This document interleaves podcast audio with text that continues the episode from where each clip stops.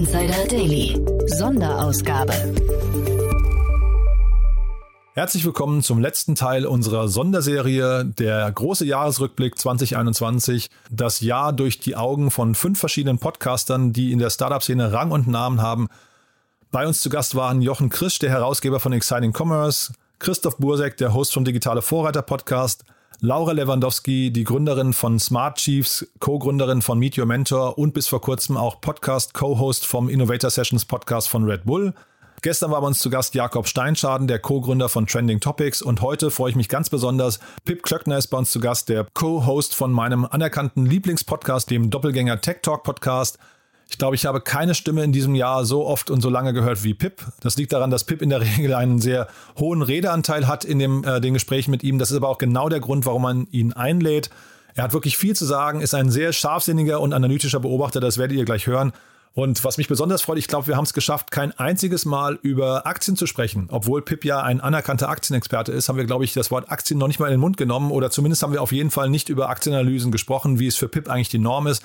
Wir haben ganz andere Themen besprochen. Lasst euch überraschen, geht auch sofort los. Ich wollte nur mal kurz darauf hinweisen, ich habe es in den letzten Tagen ja schon ein paar Mal erzählt, nicht nur, dass wir unseren Gästen und unseren Zuhörerinnen und Zuhörern ein tolles neues Jahr wünschen, auch wir hier bei Startup Insider haben viel vor im nächsten Jahr. Ihr wisst ja, unser anerkanntes Ziel ist es, das wichtigste Informationsmedium der deutschen Startup-Szene aufzubauen.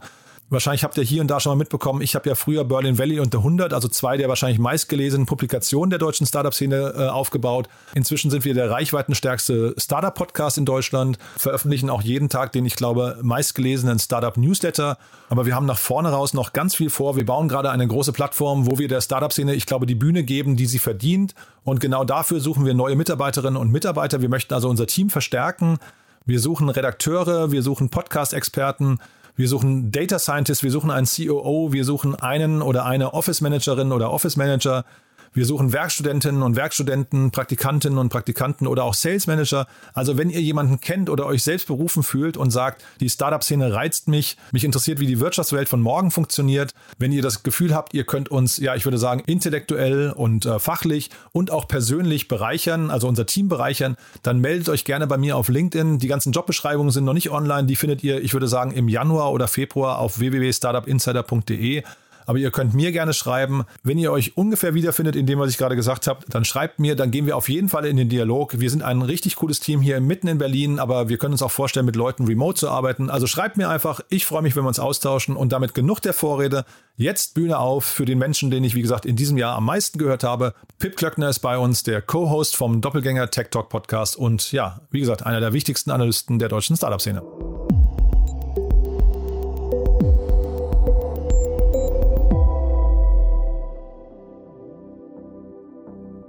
Jetzt zu Gast Philipp Klöckner, Podcast-Host von Doppelgänger Tech Talk Podcast.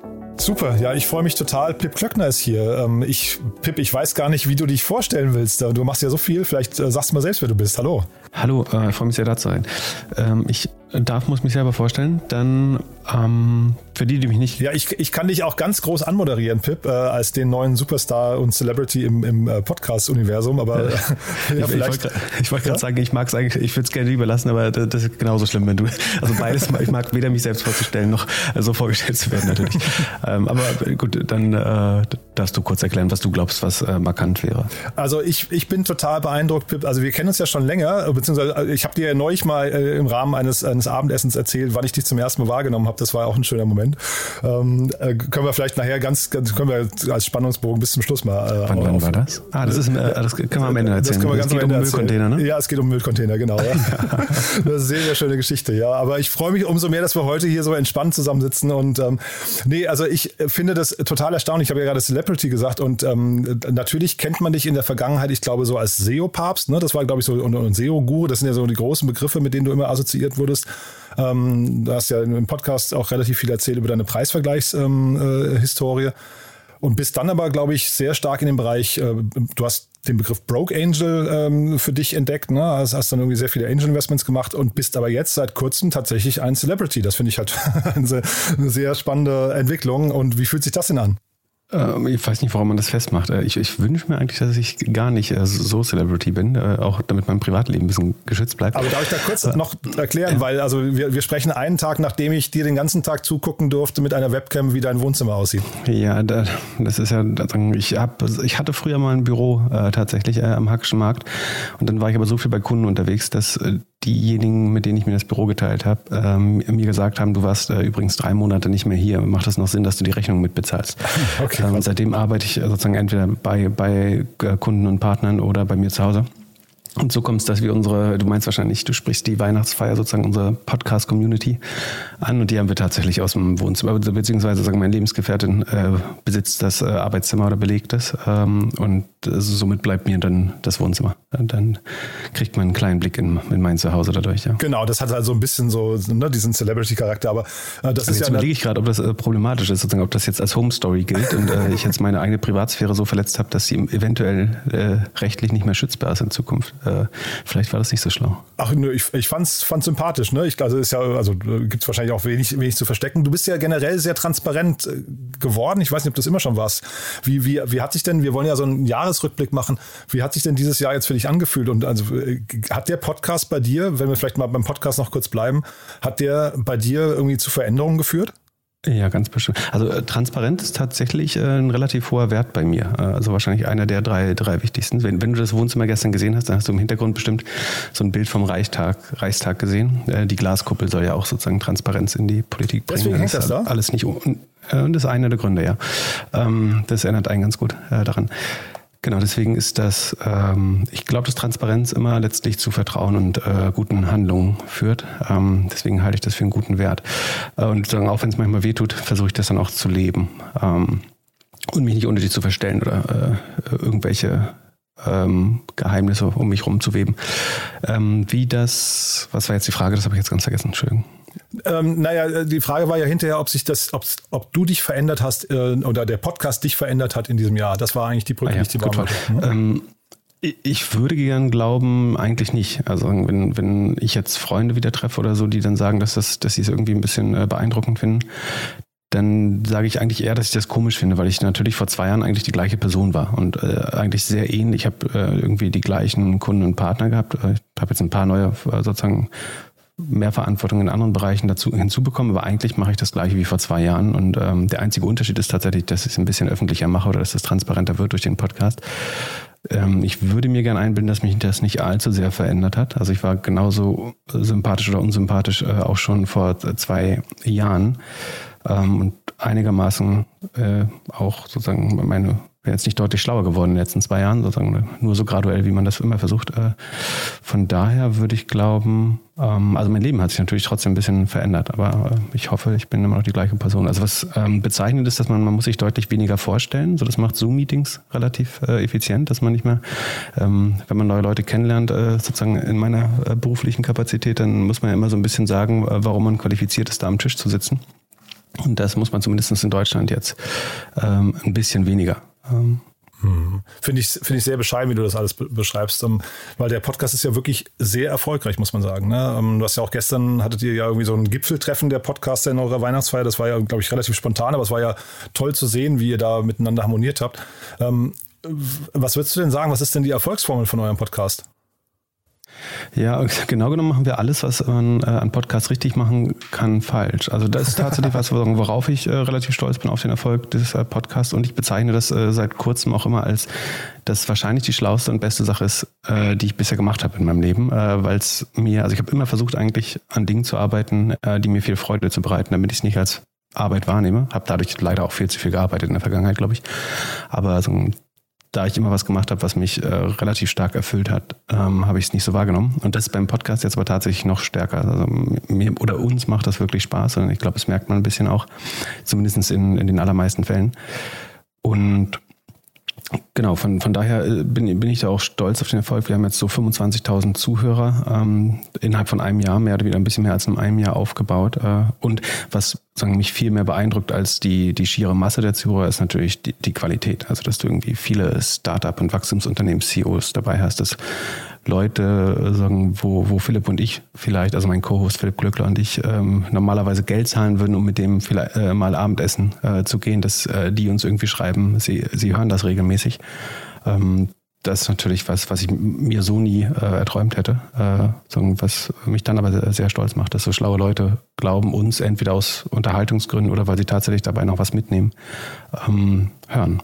Und das Erfolgsrezept, ähm, also eigentlich, es gibt zwei große Erfolgsrezepte bei, bei Podcasts. Also das eine ist, man soll es angeblich immer deutlich unter einer Stunde machen, also so ungefähr in der Länge wie, wie auch äh, der Startup Insider Podcast, ähm, um eben besonders gut für den Weg zur Arbeit, also das Commute oder eben ein Inlandsflug, eine kurze Bahnfahrt oder so, sich zu eignen. Da verstoßen wir erheblich gegen, äh, weil unsere Podcasts bis zu zwei Stunden dauern.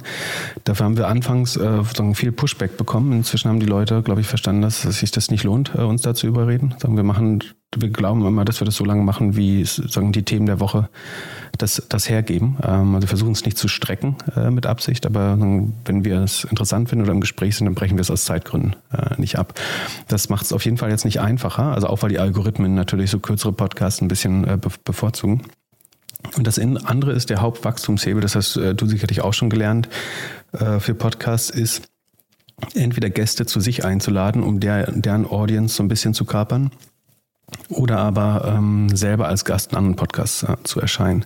Und da wir sozusagen bei uns so eine interne Regel haben, dass wir eigentlich zumindest bisher in 103 Folgen noch keinen Gast äh, äh, zu, zu Gast hatten oder akzeptiert haben, äh, obwohl es natürlich durchaus Anfragen gibt. Ähm, oder obwohl wir uns auch manchmal wünschen, wir würden mal gern jemanden äh, interviewen, aber so, das ist so eine Art eiserne Regel und das macht es aber relativ schwer, dann wirklich über die Audience der Gäste ähm, zu wachsen. Und stattdessen versuchen wir halt einfach Content zu bauen, der so interessant ist, dass Leute den gern teilen. Das war am Anfang aber zum Beispiel extrem schwer, weil wir hatten das Gefühl oder haben das teilweise auch von Leuten gehört, dass gerade als wir jetzt noch nicht so bekannt waren, Menschen nicht bereit waren, das irgendjemandem zu erzählen, dass sie diesen Podcast hören, weil die das so ein bisschen als Herrschaftswissen wahrgenommen haben. Das heißt, die, die dachten, sie sind eventuell in irgendeinem Meeting der Schlauste, wenn sie den Podcast zuhören oder die Schlauste. Ähm, und haben deswegen nicht so offen darüber gesprochen, äh, dass sie den hören oder den erst gar nicht weiterempfohlen an andere. Das passiert inzwischen. Inzwischen ist, glaube ich, eher so, dass Leute fast davon ausgehen, äh, dass das Gegenüber den Podcast eventuell hört und dass man dann gerne auch darüber redet und sich austauscht. Was natürlich viel schöner ist für uns, dass wenn über einen geredet wird oder sagen sozusagen unsere Thesen sich weiter fortsetzen in die äh, reale Welt. Ähm, das war anfangs sehr schwer und ich glaube, dass sozusagen dieses Word of Mouth, das treibt jetzt sehr stark ähm, das Wachstum und es gab so ein paar Growth Hacks oder Momente, die das auch dann nochmal extra beschleunigt haben diese Growth Hacks fand ich wirklich, also habt ihr viele Sachen gemacht, finde ich, ähm, die spektakulär sind, die extrem kreativ waren, finde ich. Das beginnt ja mit eurem Namen. Ich finde den Namen ja irgendwie auch super. Ich weiß gar nicht, wie weit wir jetzt in die Entstehungsgeschichte noch einsteigen wollen, aber ähm, hattest du denn, hattest du denn äh, mal die Sorge, dass, also als ihr angefangen habt, sind jetzt die Ziele, die ihr euch gesetzt habt, eingetreten oder übertroffen worden? Oder war vielleicht am Anfang auch die Sorge, naja, weil ich glaube, den, den Philipp kanntest du ja jetzt nicht so gut. Ne? Es hätte ja sein können, nach, nach zehn Folgen verliert ihr die Lust aufeinander, oder? Äh, das war durchaus ein Risiko. Also äh, das Gute ist, wir hatten relativ wenig Erwartungen, zumindest ich. Äh, die vom Philipp kenne ich nicht. Meine Erwartungen waren sehr begrenzt. Ähm, aber es war, ich habe natürlich durchaus überlegt, ähm, man lehnt sich damit ja so ein bisschen aus dem Fenster oder steckt das Kinn raus und das kann auch schief gehen. Ähm, das, unter anderem ist das der Grund, also um auch da transparent zu sein, es gab jemand, der noch äh, lange vor Philipp versucht hat, also äh, mich dazu zu überreden, einen Podcast zu machen. Das war der andere Philipp, nämlich Philipp Westermeier. Ähm, der hat mir zu der Zeit deutlich mehr zugetraut als ich mir selbst äh, und meinte immer, Pip, wir sollten mal so einen irgendwie OMR-Analyse-Podcast machen oder so, weil er meine Insights spannender fand als ich selber. Ähm, und ich habe mich das ganz ehrlich einfach nicht getraut. Also ich dachte, das, ich fand, das wäre viel Verantwortung, das irgendwie regelmäßig zu machen. Äh, ich wusste nicht, ob ich das mit meinem äh, sozusagen äh, normalen Tagesablauf, ich habe ja so zwei, drei andere Jobs noch, überhaupt hinbekomme. Ähm, und sozusagen OMR ist natürlich auch eine große Brand, mit der irgendwie unheimlich viel Verantwortung, sozusagen Gefühl zumindest bei mir, einhergeht und äh, die wollte ich auf keinen Fall beschädigen und hatte einfach so einen sehr hohen Respekt vor, vor diesem Hochamt der Podcast-Kultur, würde ich mal sagen. Ähm, und so habe ich das dann sozusagen, obwohl er sich wirklich alle Mühe gegeben hat und äh, sagen, äh, versucht hat, mich da wirklich zu bestärken, äh, letztlich abgelehnt. Und dann hat äh, der andere Philipp, nämlich Philipp Glückler, mit dem ich heute den Podcast mache, ähm, sozusagen ein viel niedrigschwelligeres Angebot äh, gemacht. Der hat einfach gesagt, wir telefonieren einfach einmal die Woche so ein bisschen miteinander äh, und wenn du es gut findest, dann können wir es senden und wenn nicht, dann schmeißen wir es auch wieder weg. So, es gibt äh, irgendwie keinen festen Turnus oder nur so einen äh, ganz groben. Äh, es gibt keine Werbung. Äh, gibt keine große Marke dahinter, sondern äh, wir nennen das jetzt mal so oder so und äh, dann lass uns da mal telefonieren und gucken, wohin das führt. Und das war dann für mich irgendwie der leichtere Einstieg, das zu wagen und ist dann, dann aber erstaunlich erfolgreich geworden tatsächlich. Fast so ein echtes MVP, ne? Genau, das, das ist, äh, das war 100% agil wirklich. Ne? Also Philipp hat die ersten Folgen alle selber geschnitten. Ähm, das erste, ähm, das erste Logo des Podcasts äh, hat er irgendwie in PowerPoint oder sonst was äh, mit einem furchtbaren Font zusammengebaut. Ähm, und wir haben das dann so nach und nach äh, immer mehr professionalisiert, machen es inzwischen zweimal die Woche ähm, sogar. Aber das äh, war sehr, sehr agil, äh, sehr rough am Anfang. Ähm, und dann, wenn wir heute die erste Folge, also ich schäme mich zutiefst, wenn ich die erste Folge höre, um ehrlich zu sein. Ähm, das aber hast das, du mir so schon mal geschrieben. Das habe ich total, habe ich total geschmunzelt. Irgendwie da äh, hast du mir, glaube ich, nach Folge 5 oder so geschrieben. Ach, die erste Folge war so furchtbar. Ja, ja aber das soll ja angeblich genauso sein, habe ich mir sagen lassen, dass das MVP einem die Schamesröte ins Gesicht bringt. Ähm, von daher ist das vielleicht gut so. Mhm. Äh, und sag mal, diese Analysen, die du gerade beschrieben hast, das finde ich ein super spannendes Thema. Ähm, das ist jetzt wahrscheinlich, also du, du bist da so reingerutscht, ne? weil man kennt ja jetzt auch, also vielleicht magst du mal so ein paar Sätze nochmal zu deinem Werdegang. Was hat dich denn zu diesem wirklich Analysten äh, werden lassen ähm, und vielleicht damit verbunden, wie hast du denn deine Schwerpunkte gesetzt? Also ich, ich will natürlich immer noch sagen, dass ich überhaupt kein Analyst bin. Es gibt ja Leute, die ja äh, jahrelang ausgebildet werden oder sich das aneignen. Ich äh, deletiere da auch nur oder bin Amateur.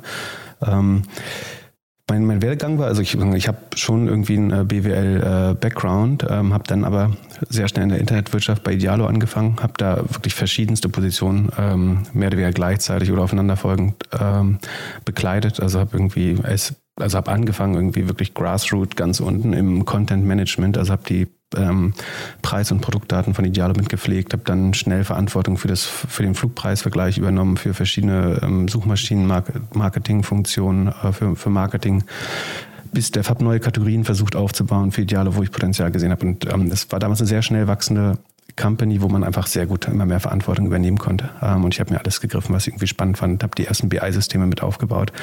Ähm, und habe dadurch natürlich sozusagen on the job ganz viel gelernt. Viel von schlauen Menschen bei Dialo, ähm, viel aber auch einfach dadurch, dass ich Dinge das erste Mal äh, machen durfte, äh, wo man in einem anderen Unternehmen jetzt vielleicht nicht die Verantwortung für einfach so bekommen hätte. Und das habe ich so fünf, sechs Jahre lang gemacht ähm, und dann ist äh, Oliver Samba auf mich aufmerksam geworden über eine Intro und ähm, hat sozusagen versucht, mich für die Rocket-Welt zu gewinnen für ein Projekt, äh, was ich initial aber eher nicht machen wollte. Also sagen, es wäre eine Kopie von Idealo gewesen. Äh, das sollte definitiv nicht mein Claim to Fame werden, dass ich äh, das für ihn baue.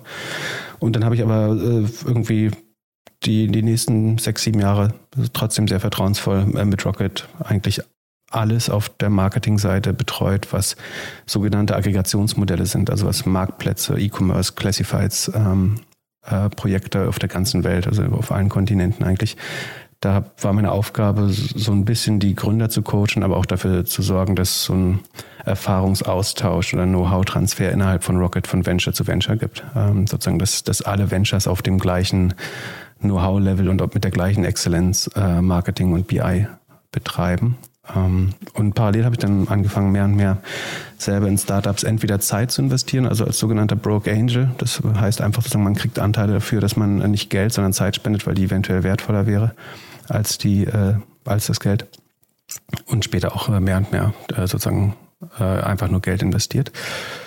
Und in den letzten drei, vier Jahren ähm, arbeite ich zusätzlich viel ähm, mit Private Equity Unternehmen, am meisten mit äh, KKR daran, denen eigentlich zu helfen, zu verstehen, wo liegen die Hebel bei digitalen Geschäftsmodellen oder digitalen Aspekten von herkömmlichen Geschäftsmodellen, ähm, so ein bisschen auch da die Best Practice überprüfen, ähm, Red Flags zu sehen, aber auch Potenzial zu identifizieren und äh, sicherzustellen, äh, was man aus bestimmten Unternehmen, in die man investieren will oder mit denen man partnern will, vielleicht auf der digitalen Seite noch rausholen kann. Das ist für mich insofern spannend, dass ich bei Rocket natürlich mehr oder weniger immer wieder das Gleiche gemacht habe oder auch wenn ich mich im deutschen Startup-Universum bewege, sozusagen sehe ich wenig Sachen, die mich nochmal komplett fordern oder überraschen.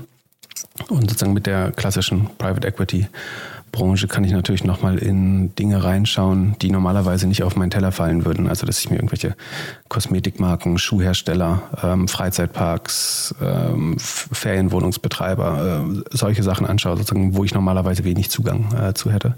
Wo ich dann aber ganz schnell äh, sehr viel lernen muss einerseits. Also es ist ein sehr hoher Druck, äh, dass man, da ist es nicht so einfach, äh, nicht mehr der Dümmste im Raum zu sein äh, bei, bei solchen Projekten.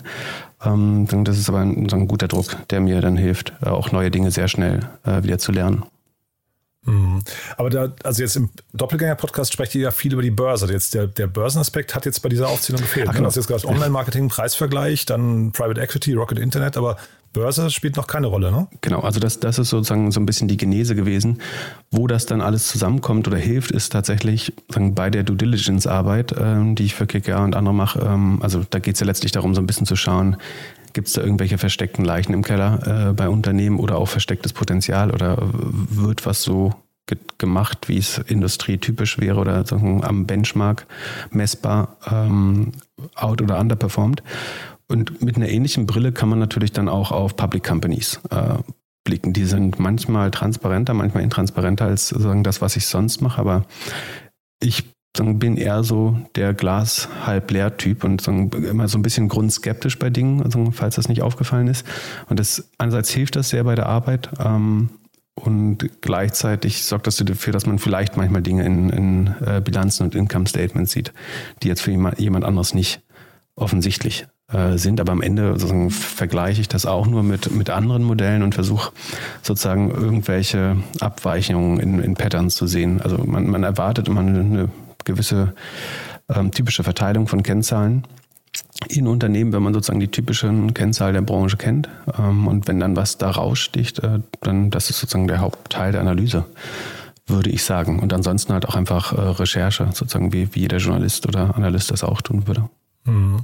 Also jetzt grundskeptisch hätte ich dich jetzt nicht wahrgenommen. Wir können ja vielleicht auch gleich nochmal drüber sprechen, was dich dann vielleicht auf der anderen Seite total euphorisch macht, ja. Ähm, aber ähm, was, also ich würde auf jeden Fall sagen, du bist extrem meinungsstark. Also du hast immer eine, eine sehr reflektierte und, und klare Meinung oder fast immer. Also jetzt vielleicht nicht die, die NFTs von Glöckner vielleicht mal äh, außen vor gelassen, aber ähm, relativ häufig äh, habe ich das Gefühl, du bist, bist schon quasi da, wo ein anderer sich erst hin, hinarbeiten muss.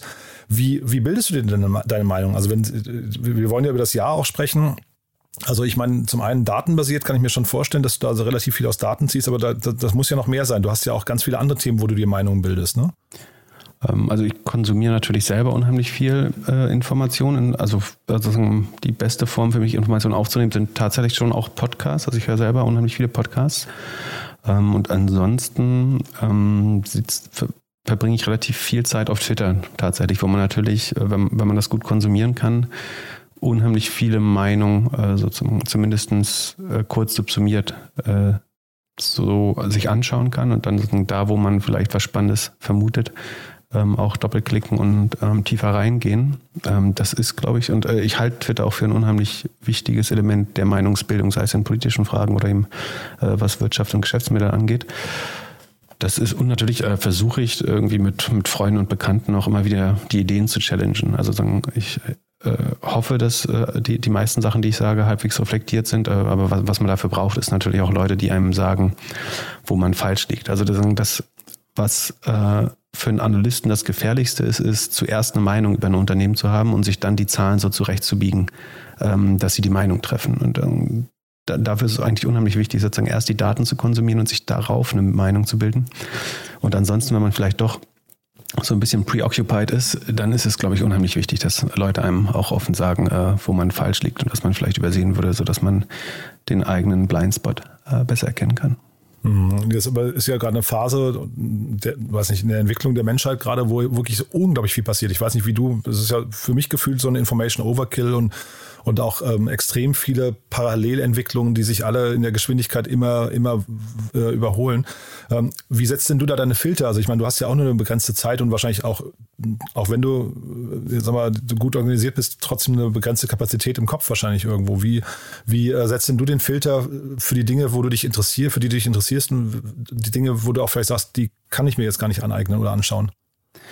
Ja, das ist eine hervorragende Frage, die ich äh, gar nicht so gut beantworten kann. Also ich glaube, ich glaube, dass es eine unheimlich wichtige Skill ist, solche Filter zu haben. Und äh, was ich aber nicht beantworten kann, ähm, ich weiß auch nicht, ob das wissenschaftlich ausreichend untersucht ist, ob das sozusagen Intuition letztlich ist. Also ist das eine, eine Gabe oder kann man das lernen? Weil früher, früher habe ich immer gesagt, sagen, wenn ich mir eine Sache wünschen könnte, die man an der Universität lernt oder sozusagen, wo junge Leute ausgebildet drin werden, wäre es definitiv Priorisierung. Und das ist ja eine Art von, von Filter. Ne? Also Dingen sofort äh, eine gewisse Priorität zuzuordnen und das dann gegeneinander ähm, ab, abwägen zu können. Ich glaube, das ist eine der wichtigsten ähm, Fähigkeiten überhaupt und zum Beispiel auch der Grund, warum ich so viele verschiedene Jobs gleichzeitig bei Idealo machen konnte, dass ich letztlich habe von jedem Job halt nur 20 Prozent gemacht, aber das Wichtige war halt, dass ich die wichtigsten 20 Prozent von, von den verschiedenen Aufgaben mache. Ähm, und ich, ich hoffe, man kann das lernen. Also es gibt ja so, sagen, so ein paar Management-Praktiken dafür, irgendwie die, die Eisenhower-Matrix oder so. Das kann vielleicht helfen zumindest. Ähm, aber ich äh, glaube, das ist schon auch ein bisschen was, was in einem angelegt ist. Äh, vielleicht am Ende, ich, ich kann dir vor allen Dingen nicht erklären, wie, wie ich es mache. Sozusagen. Also ich, du wärst äh, vielleicht überrascht, sozusagen, wenn, wenn Leute so wie gestern bei mir zu Hause sind, ähm, dann sehen die das Twitter-Feed, wo so sieben Streams nebeneinander laufen. Und es wirkt so, äh, als könne man das nicht überblicken, aber irgendwie ist es dann doch so, dass ich, obwohl ich es manchmal gar nicht aktiv konsumiere, weiß trotzdem, was ich da gelesen habe und äh, dass ich es auch irgendwie äh, in, in Ordnung bringe. Aber ich kann nicht gut erklären, äh, wie, das, wie das passiert, ehrlich gesagt.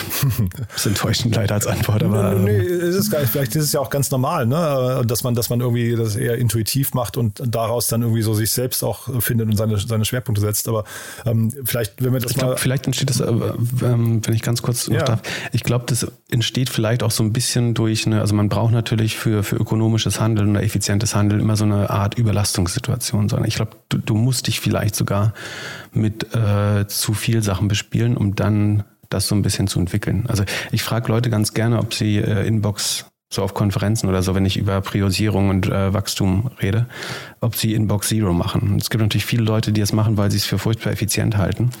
Ähm, und ich glaube eigentlich, das kann nur der Inbegriff von ineffizient sein, wenn du jeder E-Mail letztlich zum, also du gibst ja jeder E-Mail schon das Recht, bearbeitet zu werden. Und allein das ist eigentlich zu viel. Also mein Outlook-Eingang benutze ich auch eher wie so ein Feed, also wie ein Facebook-Feed oder wie ein ähm, Twitter-Feed. Äh, und wenn E-Mails sozusagen nicht initial die richtige Priorität bekommen, also dass ich die nicht sofort für wichtig einordne, dann kann es auch gut sein, dass die mal untergehen. Es tut mir auch leid für die Leute, die darunter ab und an leiden müssen. Ähm, aber anders könnte ich damit, glaube ich, äh, auch gar nicht umgehen, ehrlich gesagt. Ja, da hast du mir aber jetzt schon mal das gute Gefühl gegeben, dass das, was ich bis eben gerade als Schwäche bei mir gesehen habe, jetzt plötzlich eine Stärke ist. Das, äh, also vielen, vielen Dank dafür äh, schon mal, Philipp. Ähm, vielleicht trotzdem mal, wenn du, du hast ja vorhin schon mal gesagt, ähm, das Thema ähm, dümmste, dümmste Person im Raum. Man hat ja jetzt, also jetzt, das ist jetzt gar nicht gegen deinen Co-Host ne, oder so, aber man, ich, man hat so das Gefühl, du hast natürlich extrem viel Wissen in bestimmten Bereichen ähm, äh, angehäuft und, und bist da sehr, sehr klar mit der Meinung. Ähm, Gibt es denn, gibt es denn Personen, die du, mit denen du gerne mal im Raum sitzen würdest, ähm, wo du sagst, da wäre ich gerne mal der Dümmste im Raum? Oh, unheimlich viele, äh, bestimmt. Ähm, wobei ich das vielleicht gar nicht äh, an den schlausten, ich überlege gerade, wo ich das messen würde, mit wem ich gern in einem Raum wäre.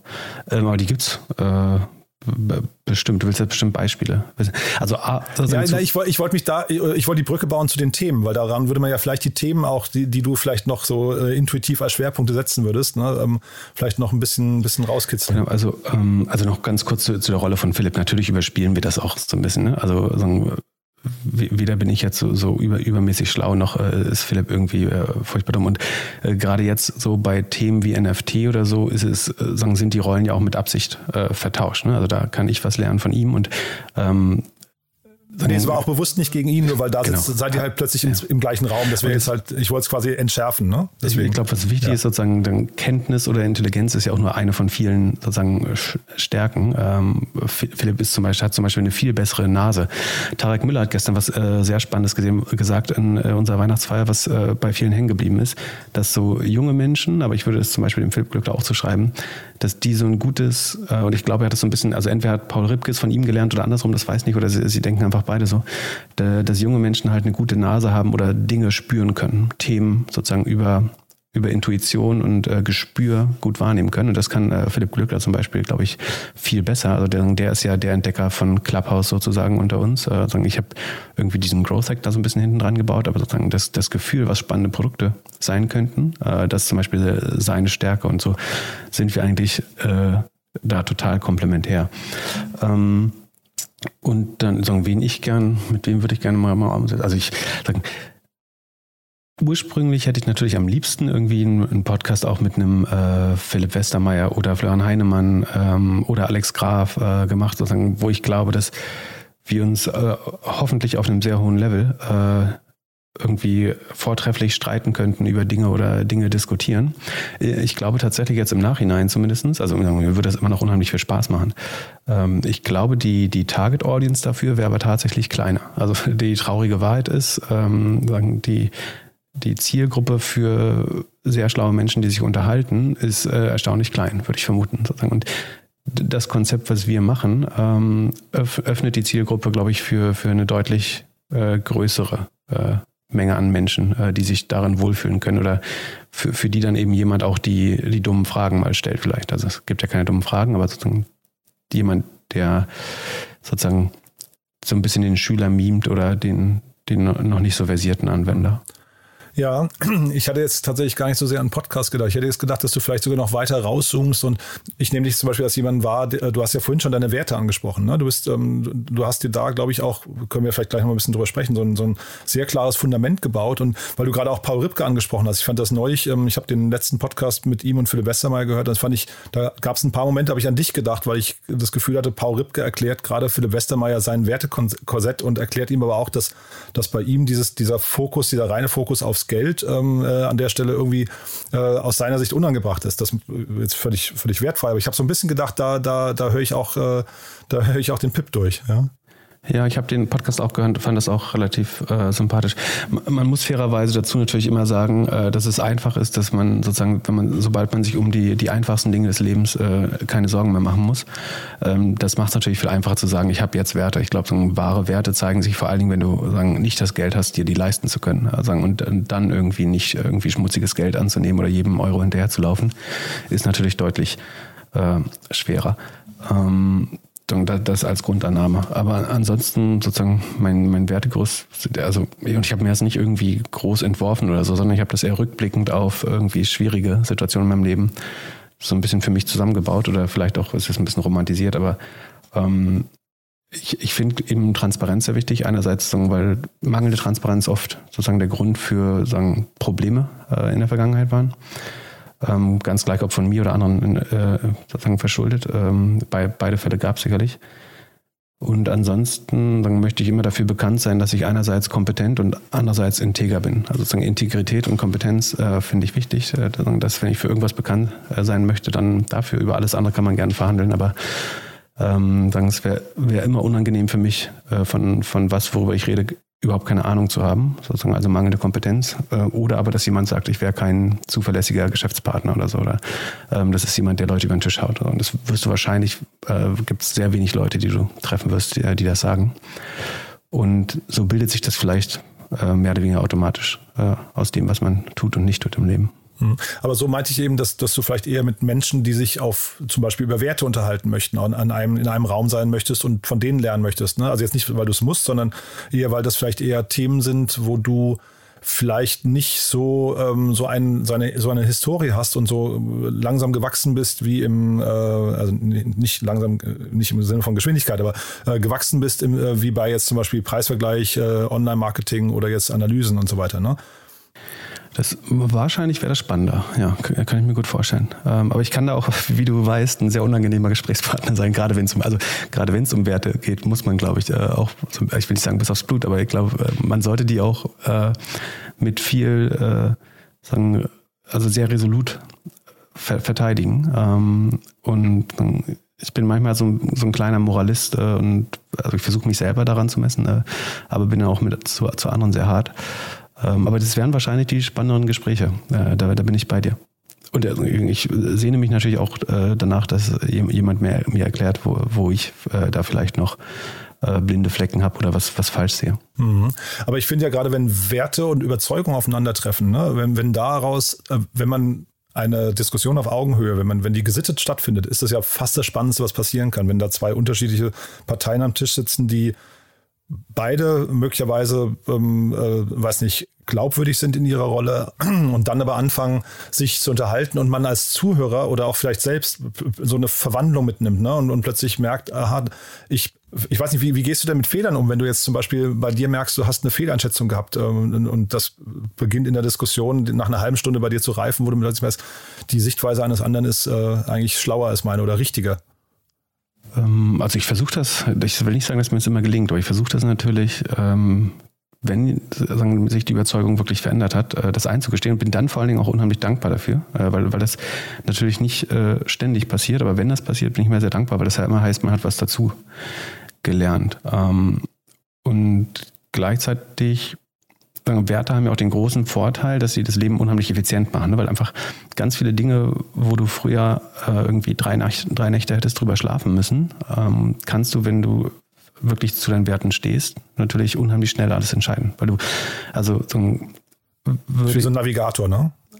Genau, genau. Und die, dann die verkürzen unheimlich viele Entscheidungen einfach, weil, weil gewisse Sachen sich einfach verbieten und damit muss man nicht mal mehr darüber nachdenken. Äh, das halte ich eigentlich für sehr gut und sie machen Menschen, glaube ich, äh, auf eine gute Art berechenbar. Also ich selber möchte eigentlich gar nicht so ausrechenbar sein, also versuche mir das ein bisschen zu bewahren, aber gleichzeitig äh, möchte ich schon so transparent und integer sein, dass, dass Menschen im wahrsten Sinne des Wortes mit mir rechnen können. Ähm, und das macht dann auch sozusagen das Zwischenmenschliche relativ äh, effizient, weil man weiß, was man vom anderen erwarten kann und wovor man vielleicht auch keine Angst haben muss.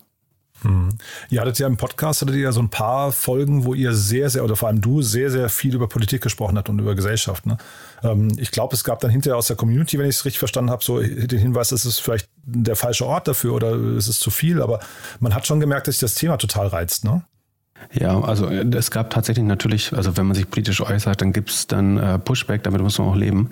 Und es gab dann auch Leute, die gesagt haben, ähm, irgendwie, äh, wir, wir sollten uns eben nur zu irgendwelchen Tech-Themen äußern und von Politik hätten wir keine Ahnung. Ähm, äh, dazu würde ich jetzt einerseits sagen, dass ich glaube, dass ich von beiden Sachen gleich wenig oder viel Ahnung habe. Äh, sozusagen das Delta zwischen was die Person weiß und ich weiß, ist vielleicht unterschiedlich bei den beiden Themen, aber äh, sozusagen bei beiden bin ich letztlich, äh, glaube ich, Dilettant. Ähm, und trotzdem sollte, glaube ich, jeder eine politische Meinung haben und haben dürfen.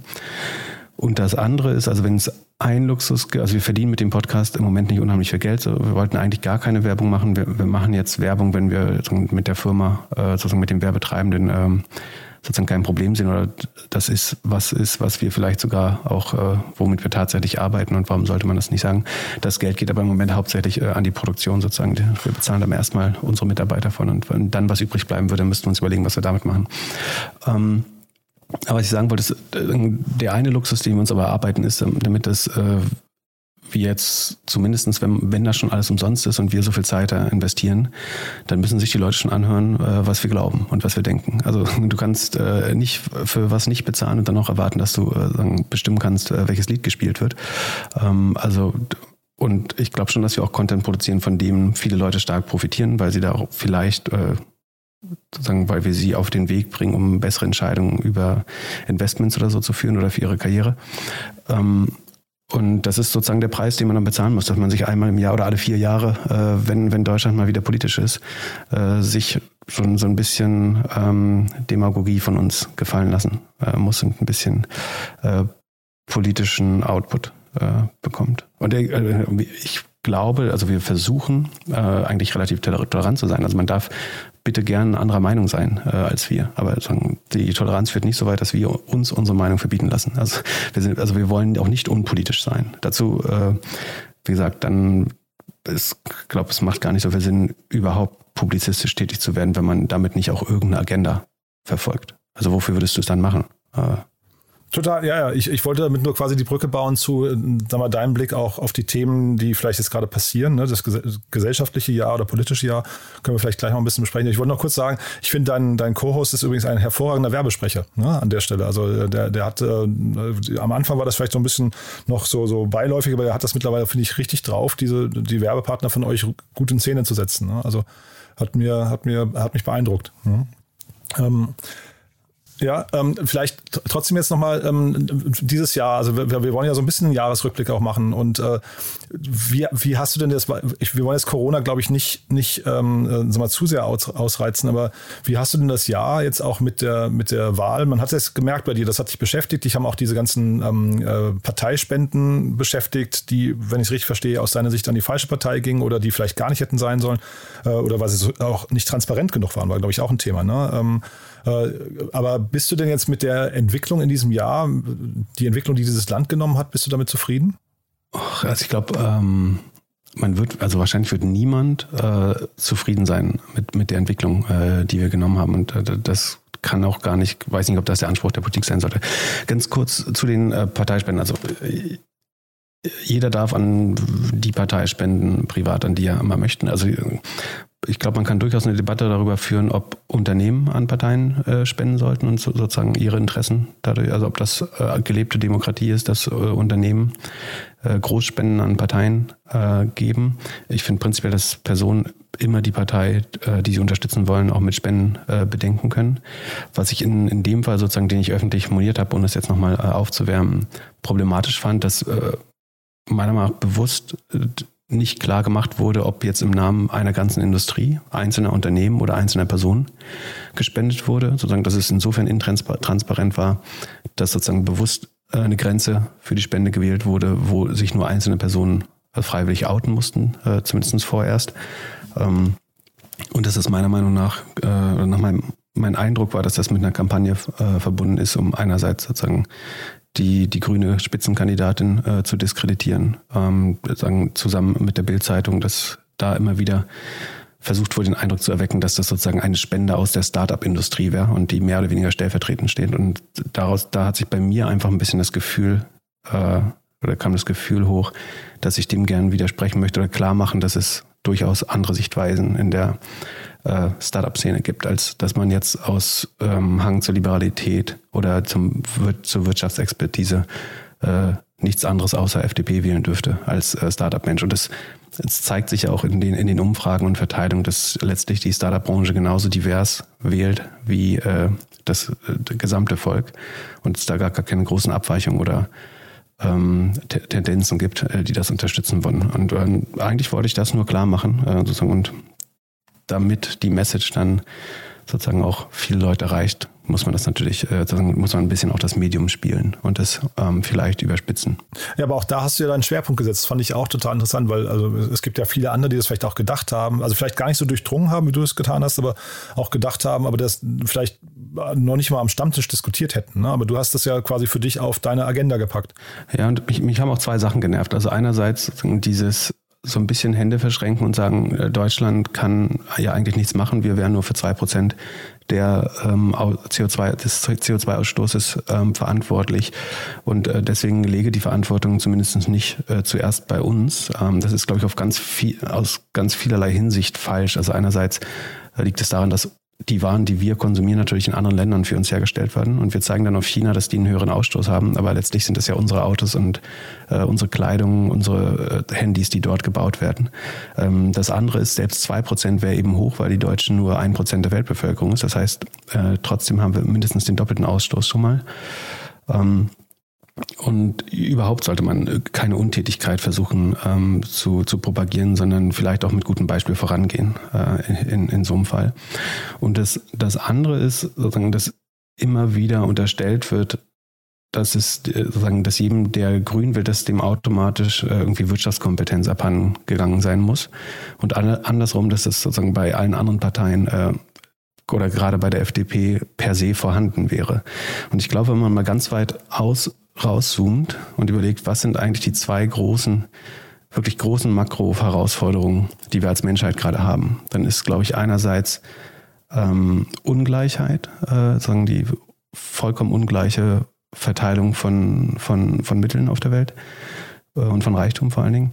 Und das andere ist ganz klar die Klimakrise. Und es gibt genau eine Partei im demokratischen Spektrum, die seit 40 Jahren davor warnt. Und alle Parteien, alle anderen Parteien, die angeblich wirtschaftskompetent sind, wiegen uns seit 40 Jahren fälschlicherweise sozusagen in der falschen Gewissheit, äh, dass man damit umgehen könnte und dass die Wirtschaft aber wichtiger wäre. Und das letzte Mal, als ich zu Uni gegangen bin, war der Inbegriff von Wirtschaften, irgendwie mit knappen Ressourcen das Maximum zu erreichen. Und das, was wir jetzt in den letzten 40 Jahren gemacht haben, ist ja genau das eben nicht, sondern wir haben Ressourcen, die uns schon lange nicht mehr gehört, gehören, genutzt, ähm, haben die verschwendet, haben letztlich riesige externe Effekte, nämlich den Ausstoß von CO2 damit geschaffen. Und für mich ist das zutiefst unwirtschaftlich, so zu handeln. Es ist so, als wenn ich bei den Kindern ins äh, Kinderzimmer gehe, das Sparschwein klaue und sage, guck mal, was für ein guter Investor ich bin. Äh, ich habe ja jetzt hier gerade 40 Euro verdient.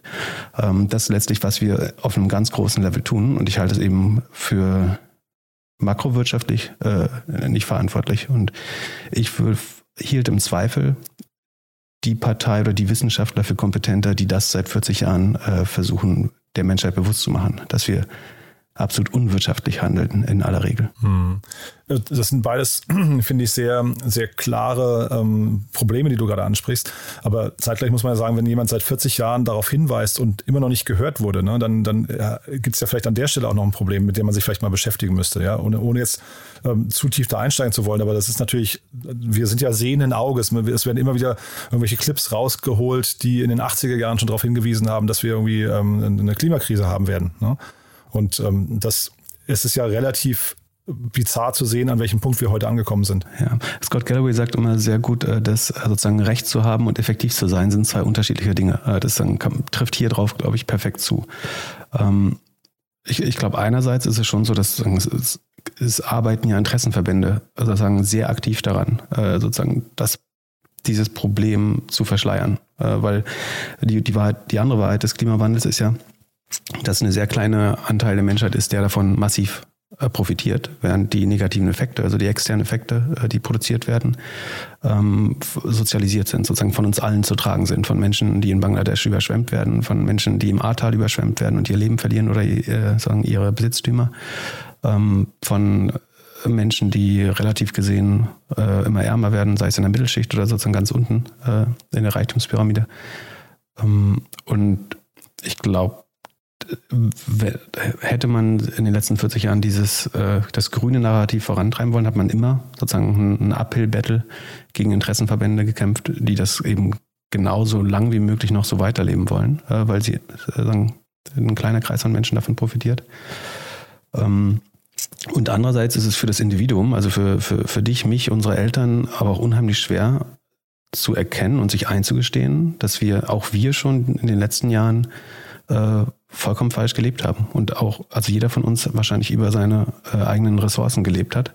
Und wenn sagen, dann so eine äh, junge grüne Frau kommt und uns das erklärt, will sich das natürlich niemand sagen lassen. Und ich glaube, daher kommt so ein bisschen auch die, ähm, ich will jetzt nicht Hass sagen, aber es scheint ja schon so einen sehr starken Widerstand äh, dagegen zu geben, äh, auch persönlich.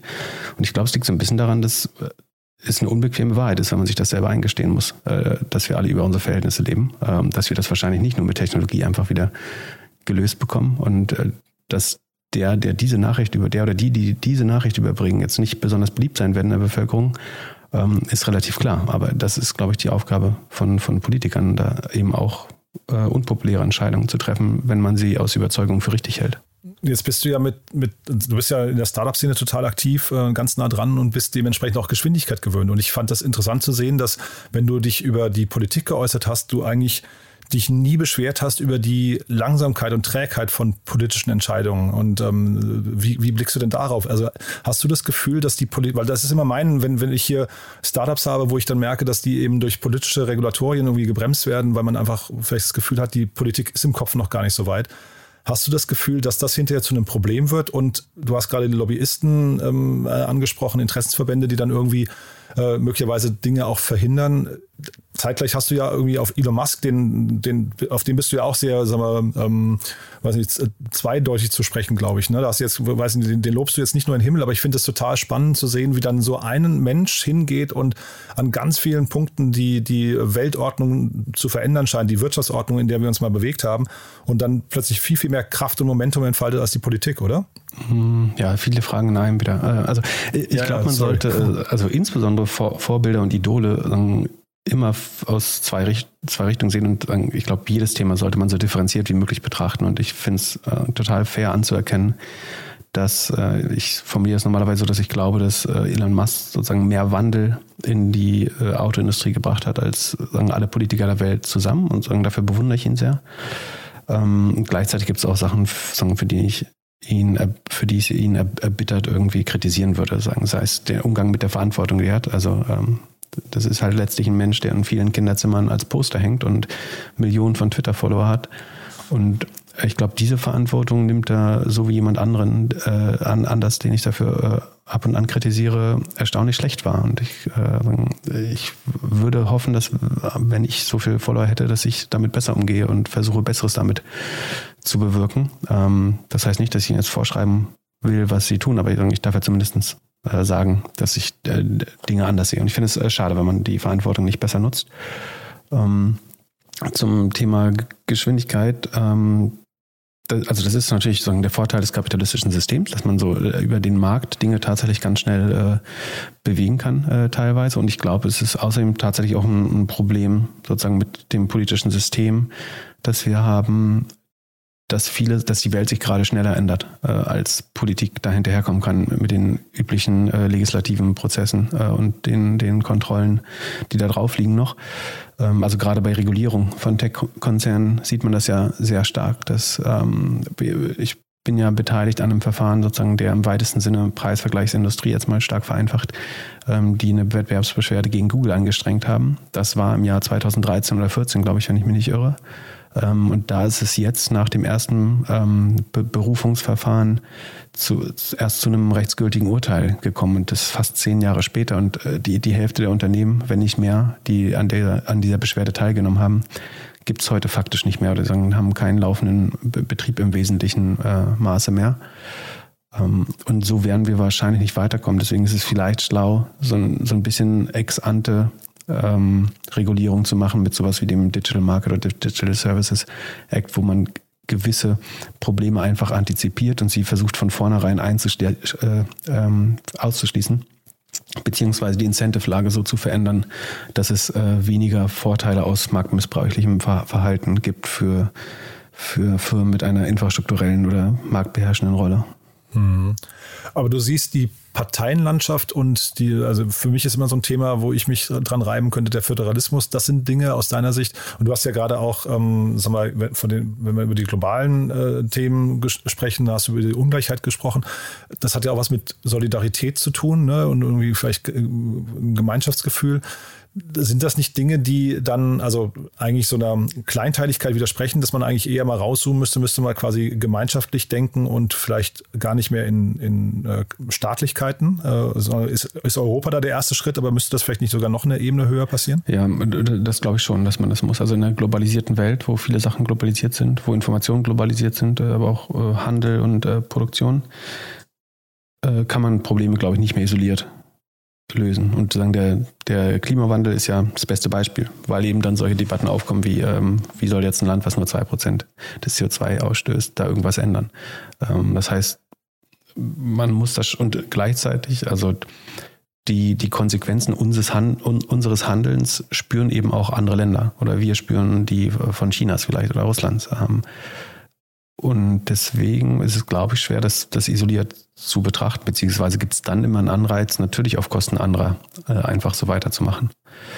Ähm, von daher, also ich find, bin ein großer Fan von äh, Europa, logischerweise. Ähm, man, man, sieht auch sozusagen, wie, wie advers das jetzt zum Beispiel für, für das Vereinigte Königreich ist, ähm, wenn, wenn die da rausgehen und was die teilweise auch für Vorteile, ähm, sicherlich nicht nur Vorteile, aber sagen, es gab halt Vorteile und Nachteile, ähm, Im Zweifel glaube ich, dass vor allen Dingen, wenn man sozusagen den Vorteil, dass Länder, die miteinander Handel treiben und in wirtschaftlichen Beziehungen sind, äh, weniger mit einer niedrigen Wahrscheinlichkeit aufeinander mit Waffen losgehen äh, innerhalb der nächsten Jahre. Wenn man das einbezieht und das da, durch die ab, fast sagen durch die beinahe Abwesenheit von, von Kriegen in den letzten Jahren äh, ist uns, vergessen wir vielleicht immer, wie wertvoll das eigentlich ist. Ähm, aber also ich hoffe, dass auch äh, unsere Kinder äh, und, und wir natürlich ähm, auch zu der Generation weiterhin gehören, äh, die keinen Krieg auf Euro, europäischem Boden äh, erleben. Ähm, aber ich glaube, wir haben ein bisschen vergessen, äh, wie, wie wichtig das ist und dass, wie, was für ein Riesenprivileg das ist, was dass die, die Generation unserer Großeltern und davor äh, eigentlich nie erlebt haben. Mhm. Und du hast gerade China angesprochen. Man hatte das Gefühl, du, äh, du, also du hast im Podcast immer mal so ein, ich will jetzt nicht sagen Liebäugeln, aber man, du hast immer wieder mal so Momente, glaube ich, wo du äh, in China dir bestimmte Dinge rauspickst, wo du sagst, naja, die funktionieren da eigentlich auch ganz gut oder denen könntest du zustimmen. Wie, wie ortest du denn Europa, China und vielleicht ähm, USA? Ich weiß gar nicht, ob man jetzt weiter noch gehen muss, Indien und so weiter, vielleicht noch ähm, sich ähm, bei den, bei den Tech-Nationen ähm, dieser Welt oder Tech-Hoheitsgebieten dieser Welt, ähm, wie, wie siehst du denn da die verschiedenen Positionierung äh, und welche kann zu welchem Ergebnis führen? Also ich würde äh, prinzipiell fast nichts zustimmen, was in China passiert. Das muss man, glaube ich, ganz klar sagen. Was man trotzdem attestieren kann, ist, dass gewisse Sachen, die sie tun, wirksam sind, also effektiv. Ob das sozusagen, äh, Moral, sozusagen mit moralischer Richtigkeit hat das gar nichts zu tun und auch nicht mit unserem Demokratie- oder Freiheitsbegriff. Ähm, trotzdem kann man sagen, dass gewisse Sachen insofern funktionieren, dass sie wirksam sind. Zum Beispiel die Regulierung von Tech-Konzernen. Das heißt nicht, dass ich an irgendeinem Tag des Jahres lieber in China leben würde als in Europa. Ganz sicher nicht. Sagen, das wäre auch, ähm, glaube ich, geschichtsvergessen und, äh, und wirklich dumm, äh, das zu glauben. Äh, und sich da irgendwie der so einer Tech-Euphorie oder so hinzugeben, dass man glaubt, äh, die kriegen da Dinge schneller gebacken und äh, sind so viel besser auf Zack als wir und viel technologischer äh, und haben viel mehr Gespür für AI und so. Das, das mag alles stimmen, aber der, der Preis dafür ist schlicht unbezahlbar aus unserer Brille, würde ich behaupten. Ähm, und Genau, wie, wie ich die gegeneinander, also ich, ich glaube, dass technologisch äh, China auf dem besten Weg ist, sozusagen äh, federführend zu werden in der Welt. Ähm, ich glaube, dass die sagen, USA mit der Kombination aus einem relativ unbeschränkten Kapitalismus und relativ viel Freiheit ähm, ein, ein, gutes Gegengewicht äh, dafür sind. Ich möchte in beiden Ländern, glaube ich, nicht äh, zumindest geboren sein. Sagen, für mich jetzt in den USA zu leben, wäre relativ einfach. Ähm, da hinzukommen wo ich jetzt bin, äh, wäre vielleicht gar nicht so einfach. Das ist, glaube ich, in Europa einfacher, dadurch, dass man äh, gute Bildung quasi geschenkt bekommt. Ähm, und also leben würde ich weiterhin am liebsten in Europa. Und ich ähm, bin jetzt auch nicht übermäßig stolz darauf, irgendwie, ob ich in, also ich, ich muss jetzt nicht, also jemand, der in Finnland lebt, wird sein Leben lang nie in der größten Handels- oder Wirtschaftsnation der Welt leben und kann ja trotzdem ein sehr erfülltes Leben führen oder führen oder in Dänemark äh, oder Schweden ich weiß nicht, ob man jetzt unbedingt immer im wirtschaftlich erfolgreichsten Land der, der Welt leben muss, äh, um, um glücklich zu sein. Äh, Im Gegenteil. Und äh, sagen die, die EU insgesamt wäre ja wieder ein Wirtschaftsraum, der vielleicht nicht so relevant wie China ist, aber schon äh, auch relevant. Ähm, und die Frage ist, welcher Wirtschaftsraum eben auch in Zukunft die, die Top-Talente akquiriert. Das ist, glaube ich, wiederum in China nicht so. Also ich sehe nicht ähm, Stanford-Absolventen ähm, im Silicon Valley äh, nach China reisen, um dort ihr Unternehmen zu gründen. Ähm, das es sei denn, sie sozusagen sind äh, schon chinesisch stämmig, da passiert das natürlich schon, aber ähm, der, irgendwie die junge Familie aus Kopenhagen wird bestimmt nicht äh, nach Shenzhen ziehen, um, um dort zu gründen. Ähm, und gleichzeitig glaube ich, dass sowohl die USA als auch Europa eine hohe Attraktivität und Lebensqualität äh, haben, die vielleicht wiederum zumindest das beste Brain Capital anzieht. Und solange man das bekommt, hat man auch immer noch äh, die Chance, glaube ich, gewisse Tendenzen wieder umzukehren. Ähm, das ist nicht einfach sozusagen, wir sind da hinten dran, das ist gar keine Frage, ich will das auch nicht äh, irgendwie romantisieren. Ähm, aber ich glaube eben, dass wirtschaftliche Macht oder technologischer Fortschritt kann nicht der einzige Maßstab sein, an dem wir uns ähm, messen. Das ist bestimmt eine umstrittene Meinung, aber äh, ich lebe auch gerne in einem freien Land mit freier Bildung, mit einer relativ okayen Gleichheit im Vergleich zu anderen Ländern zumindest. Ich glaube, auch Deutschland ist ungleich, aber ähm, ja. ja. man muss sich wahrscheinlich vor Abhängigkeiten dann äh, in dem Fall schützen. Ne?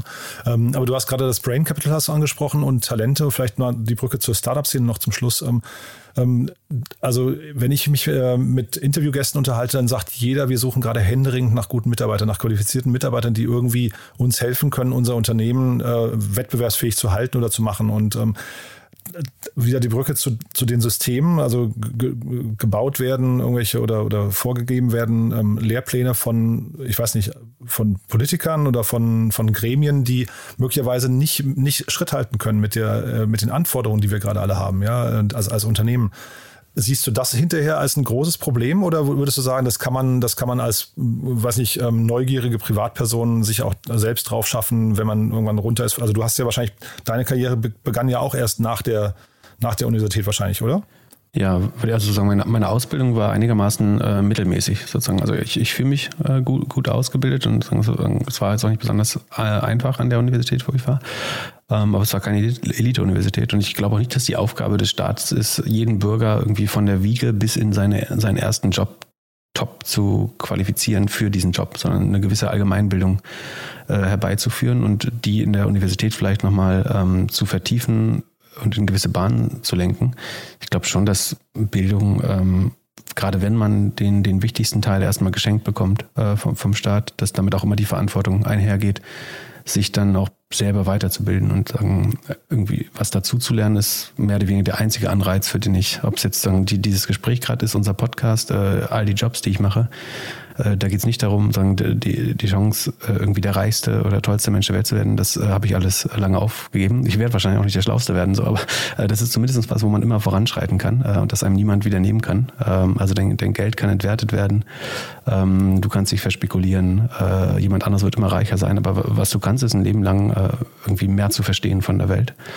Ähm, und ich glaube, dass so ein bisschen Selbst äh, Eigenverantwortung wird, muss man den Menschen auch äh, schon immer geben.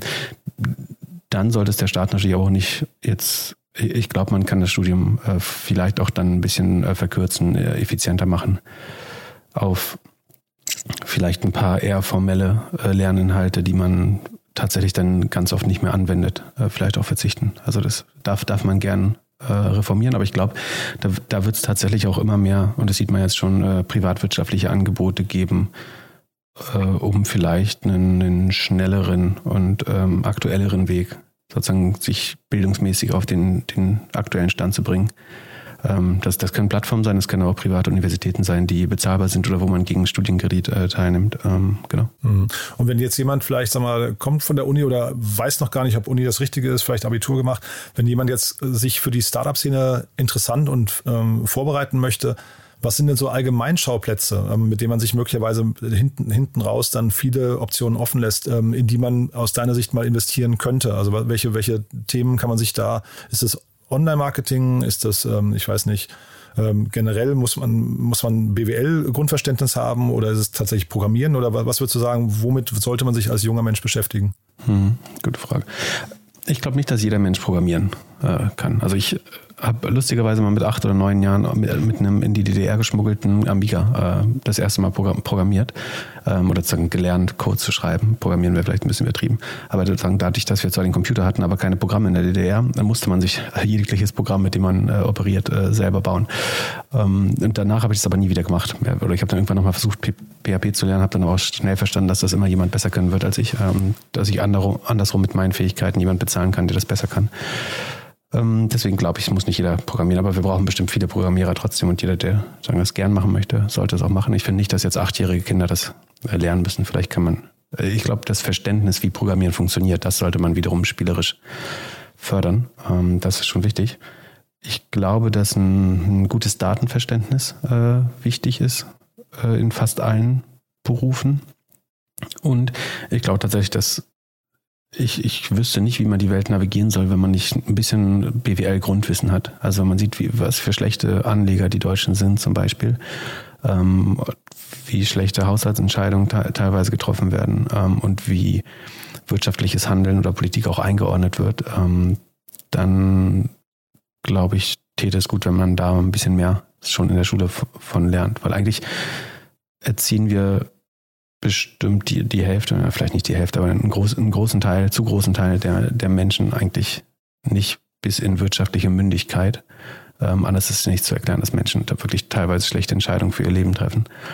Ähm, und ich glaube, das sollte man schon, wenn, wenn man sagt, wir sind eine relativ freie kapitalistische Gesellschaft, äh, dann muss man den Menschen auch das Rüstzeug geben, um diese, um die um Märkte und Kapitalismus zu navigieren. Ähm, also ich bin Fan, Fan von Kapitalismus, aber entweder muss man die Leute mündig machen oder man muss sie schützen. Und äh, ich glaube, es ist schöner, sie ähm, mündig zu machen, als dann sie überall zu regulieren und zu schützen. Mhm.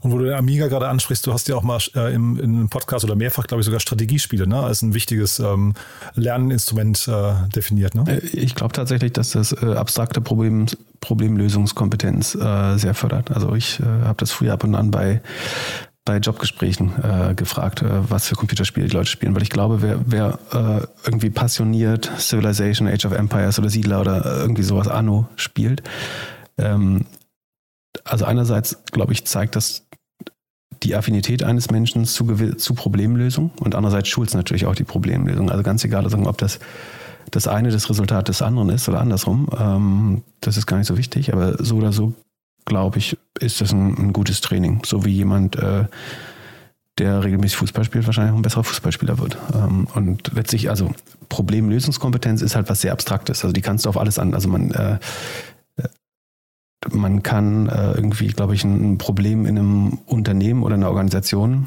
äh, mit, der, mit den gleichen Fähigkeiten lösen, wie man äh, ein Puzzlespiel oder was, was anderes lösen kann. Das ist halt eine sehr, also Intelligenz ist ja definiert als abstrakte äh, Problemlösungsfähigkeit, die du dann auf konkrete Sachverhalte anwenden kannst. Ähm, von daher halte ich das schon für stellvertretend für, für die Fähigkeiten. Ja. Mhm. Und diese, du sagst gerade in den Bewerbungsgesprächen, du bist ja auch Business Angel, äh, Pip, äh, und mit welchen Fragen muss man sich denn bei dir, auf welche Fragen muss man sich denn vorbereiten, wenn man mit dir ins Gespräch kommen möchte? Ähm, worauf guckst du denn bei einem frühen Team? Also du, du investierst relativ in relativ Frühphasen, ne? Du, wenn ich es richtig weiß, auch Gorillas, das war ja, glaube ich, bevor die ihre erste richtige Runde gemacht haben, ne? Genau, ich glaube, äh, als sie das zweite Warenhaus äh, aufgemacht hatten, äh, war das ungefähr. Ähm, also vor der 100 Millionen Runde, genau. Mhm. Und was sind das für Fragen, die du da stellst in dem Moment oder worauf achtest du?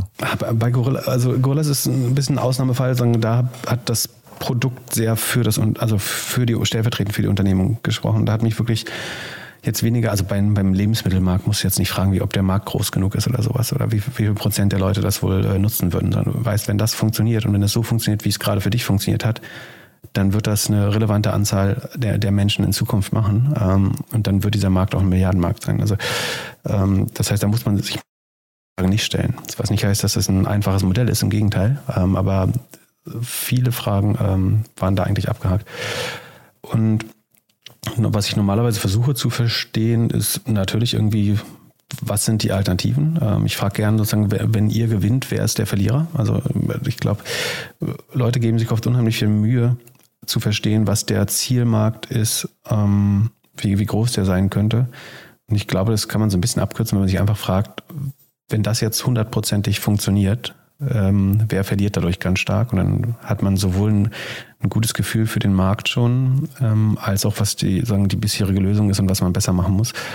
Ähm, dann, ich versuche, also idealerweise möchte man natürlich irgendeine Art von Unfair Advantage sehen, also warum dieses Team zu dieser Zeit dieses Modell besser machen kann als andere äh, in anderen Zeitepochen oder in anderen, ähm, in, äh, in anderen Jahren ähm, oder in anderen Märkten, äh, das zu verstehen, ob sowas gibt. Das ist nicht immer der Fall. Manchmal muss man eben doch äh, auf die Execution setzen, aber schöner ist es schon, wenn es so ein Unfair Advantage gibt. Und das andere ist, ich versuche normalerweise immer so drei Boxen zu ticken, ähm, dass eine Firma prinzipiell mit Daten arbeitet und die über die Zeit aggregiert, also sozusagen, dass die Daten von alleine mehr werden und dadurch auch die Insights, die aus den Daten gewonnen werden können. Das können Kundendaten sein, das kann aber auch ähm, irgendwelche Transaktionsdaten äh, sein.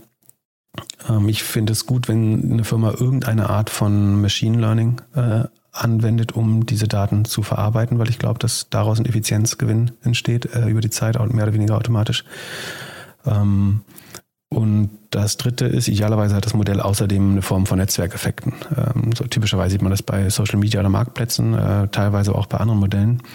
Ähm, wenn ich das drei, die drei Dinge sehe, dann wird es ganz oft so eine, eine asymmetrische Wette im Sinne von, dass die Downside genauso groß ist wie bei allen anderen Startups, dass die Upside aber deutlich größer ist, wenn es, wenn es funktionieren sollte. Ähm, und ich suche eigentlich gezielt nach so soll ja nicht mehr, das würde natürlich jeder VC wahrscheinlich oder Business Angel auch sagen, äh, dass man nach asymmetrischen Wetten sucht, aber ähm, ich finde Gorillas zum Beispiel gar kein schlechtes Beispiel dafür, weil die, die Downside ist da eigentlich genauso groß wie bei jedem Startup, dass es pleite geht. Ähm, das wirkt jetzt bestimmt auf manche Leute ein bisschen ver verrückter und äh, die Umstände ein bisschen komischer, aber ähm, was da sozusagen die Asymmetrie war, ist meiner Meinung nach, dass ja vollkommen klar war, dass wenn das funktionieren würde, dass es viel schneller Value äh, aufbaut als jetzt ein Software-as-a-Service-Unternehmen oder so. Sondern weil, wenn, wenn man das hinbekommt und richtig machen will, dann war eigentlich meiner Meinung nach relativ absehbar, dass sich der Wert der Firma alle sechs äh, bis acht Monate verdoppeln muss.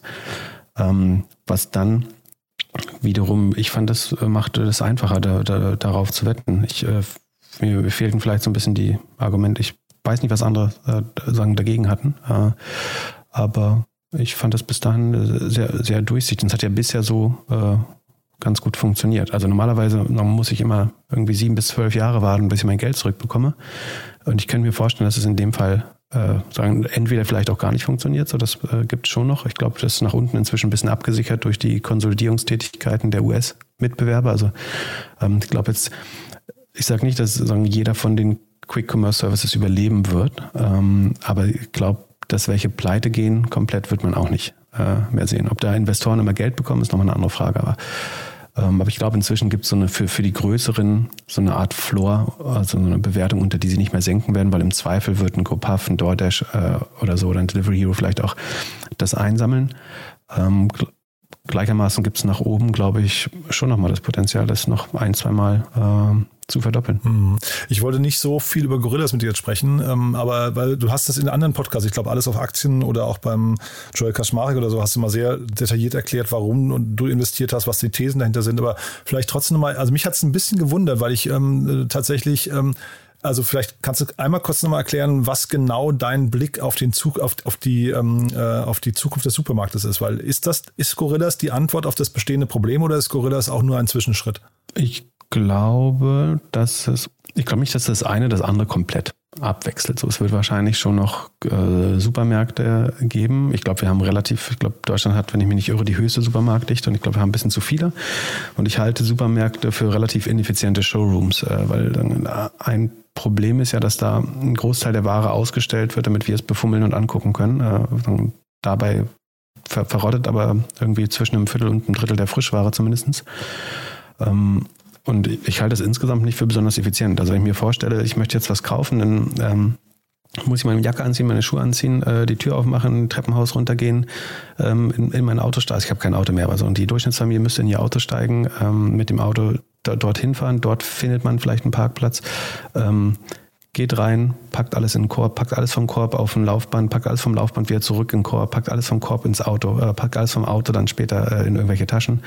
Ähm, und dann sucht man wieder einen Parkplatz äh, zu Hause ganz oft und dann schleppt man das alles äh, zu sich hoch. Das klingt für mich jetzt nicht so super effizient, ehrlich gesagt, äh, wenn man ganz ehrlich ist. Ähm, und deswegen glaube ich, dass für und gleichzeitig, also aus Sicht der Lebensmittelverschwendung, da wird ja ein großer Teil im Supermarkt verschwendet, aber auch nochmal zu Hause, weil wir irgendwie am Wochenende äh, alles kaufen, was wir lecker finden und worauf wir Lust haben. Und dann merken wir, dass wir in der Woche aber doch überraschend dreimal essen gehen und äh, dann vergammelt der Salat äh, und die Gurken irgendwie im Kühlschrank. Ähm, die, auch, auch das glaube ich, sinnvoller, Dinge zu, zu bestellen, wenn man sie braucht. Nicht irgendwie aus so einem, nicht weil es super convenient ist oder sagen, weil man als, als reicher Mensch äh, die arme Bevölkerung äh, schinden möchte, sondern ähm, weil es, glaube ich, gut ist, sich einfach bedarfsgerecht äh, zu, zu ernähren, wenn man Bedarf hat und dann äh, sich damit natürlich auch Freiheit zu kaufen, zum Beispiel auch mal äh, essen zu gehen oder so, wenn man möchte und nicht äh, zu kochen, bloß weil man jetzt noch was im Kühlschrank hat. Ähm, das sind die, die Aspekte, die ich daran erstmal logisch finde. Und also wie gesagt, ich erwarte nicht, dass jede Familie und jeder Haushalt in Zukunft so handelt, aber ich glaube, es gibt einen ähm, maßgeblichen Anteil an Haushalten, für die das äh, freiheitsgenerierend ist und für die der Austausch zwischen Geld und Freiheit da auch sinnvoll ist. Also dass man äh, irgendwie jetzt keine Discounterpreise zahlt und eine kleine Liefergebühr, ähm, und damit, damit Arbeitsstellen schafft äh, und dafür eben selber die Freiheit äh, zurückgewinnt und vielleicht eine halbe Stunde mehr oder eine Stunde mehr mit seinen Kindern oder Hobbys verbringen kann oder äh, an was anderem arbeiten, äh, was für einen selber vielleicht auch Reichtum generiert. Mhm. Nee, also den, den Teil unterschreibe ich auch. Ich, mir kommt das System Gorillas insgesamt noch irgendwie noch so ein bisschen, bisschen ähm, ja, ich weiß nicht, so, so, so handmade vor, ja. Vielleicht ist es aber auch, ähm, äh, also das, das muss man vielleicht einfach mal abwarten. Vielleicht hast du da auch noch einen anderen Blick drauf. Aber ich wollte ähm, tatsächlich nur noch mal äh, einsteigen, weil du, du hast ja relativ viele Angel Investments gemacht. Ne? Ich bin bei Lotse bin ich neulich über dich gestolpert im Cap Table. Mhm. Ähm, aber vielleicht kannst du noch mal, ne, wir, wir reden ja auch über den Jahresrückblick. Was waren denn sofern du darüber sprechen möchtest, Pip, äh, was waren denn bemerkenswerte Investments aus deiner Sicht dieses Jahr, die du getätigt hast? Aber ob die bemerkenswert ist, weiß man ja immer erst äh, fünf Jahre also für, später. Für, für, dich bemerkenswert. Ähm, also, also alles, wo, woran ich investiere, ist eigentlich, äh, also man macht das ja schon aus Überzeugung. Von daher bin ich natürlich auch auf die meisten äh, Sachen stolz oder wünsche denen viel Glück. Ähm, Vielleicht kurz noch, fällt es dir schwer, ja. gerade ähm, reinzukommen in solche Runden, wo du gern dabei sein möchtest? Ist, oder hat sich das nee, auch durch die Brücke zum Anfang wieder Podcast geändert? Ja, das hat sich tatsächlich, äh, also es gibt äh, zwei Dinge, die grundlegend äh, anders sind. Also einerseits der Dealflow hat sich tatsächlich äh, so ein bisschen verbessert. Äh, natürlich auch der Unqualifizierte, oder also der ähm, sagen, wo ich jetzt nicht, also ich muss auch mehr Decks anschauen, die, in die ich nicht investiere, aber ich bekomme sozusagen über das Netzwerk auch mehr Zugang zu, zu Runden, sagen, wo ich früher nicht berücksichtigt worden wäre oder auf die ich gar nicht aufmerksam geworden wäre. Und äh, das ist natürlich was, ähm, was ich gut finde, weil es mir Spaß macht, irgendwie noch bessere Unternehmer und Unternehmerinnen äh, zu unterstützen. Ähm, und das führt teilweise dazu, dass ich äh, sozusagen eigentlich an der Stelle bin, wo ich theoretisch mit anderen Leuten Geld arbeiten müsste. Also ich habe mehr Opportunitäten, in die ich sogar investieren wollte, ähm, als Liquidität ähm, eventuell. Ähm, das liegt einerseits eben an dem besseren Dealflow, andererseits natürlich auch an der Ausgestaltung der Runden, die jetzt in letzter Zeit einfach deutlich größer werden. Also früher hat man zwei Wochen überlegt, ob man 20 oder 25.000 Euro in irgendwas investiert und heute rinnen einem die 100.000 Euro Scheine nur so durch die Finger äh, in, in Seed-Runden ähm, obwohl noch 20 andere Leute mit investieren. Ähm, das macht es sozusagen rein von den Table Stakes ein bisschen anspruchsvoller äh, gerade. Genau, aber wo ich dieses Jahr, ich muss mal schauen, ob das alles, äh, ich kann jetzt nur die Sachen, also tatsächlich sagen, die im Q4 habe ich wahrscheinlich so viel ähm, Runden gemacht wie im ganzen, in den ersten neun Monaten zusammen. Deswegen muss ich wissen.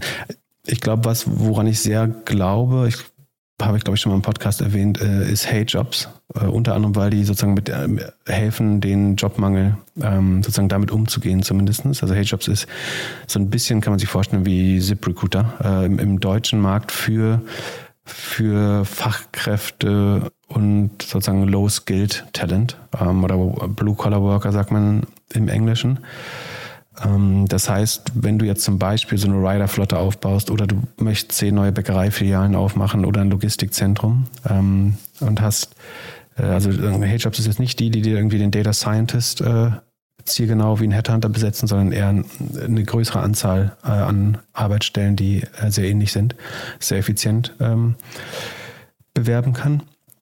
Ähm, und wir haben ein riesiges Problem, das ist ein Problem, über das wir jetzt noch nicht geredet haben, aber du hast natürlich recht mit dem Fachkräftemangel für extrem äh, qualifiziertes Personal, aber das Gleiche, äh, die, die Wahrheit, die glaube ich noch nicht so gleichmäßig verteilt ist, ist, dass wir haben das gleiche Problem auch bei äh, ganz normal qualifizierten äh, Facharbeitern oder eben äh, Verkäufern im Retail, Logistikarbeitern oder wir haben alle mitbekommen, was in England mit den Truckfahrern los war.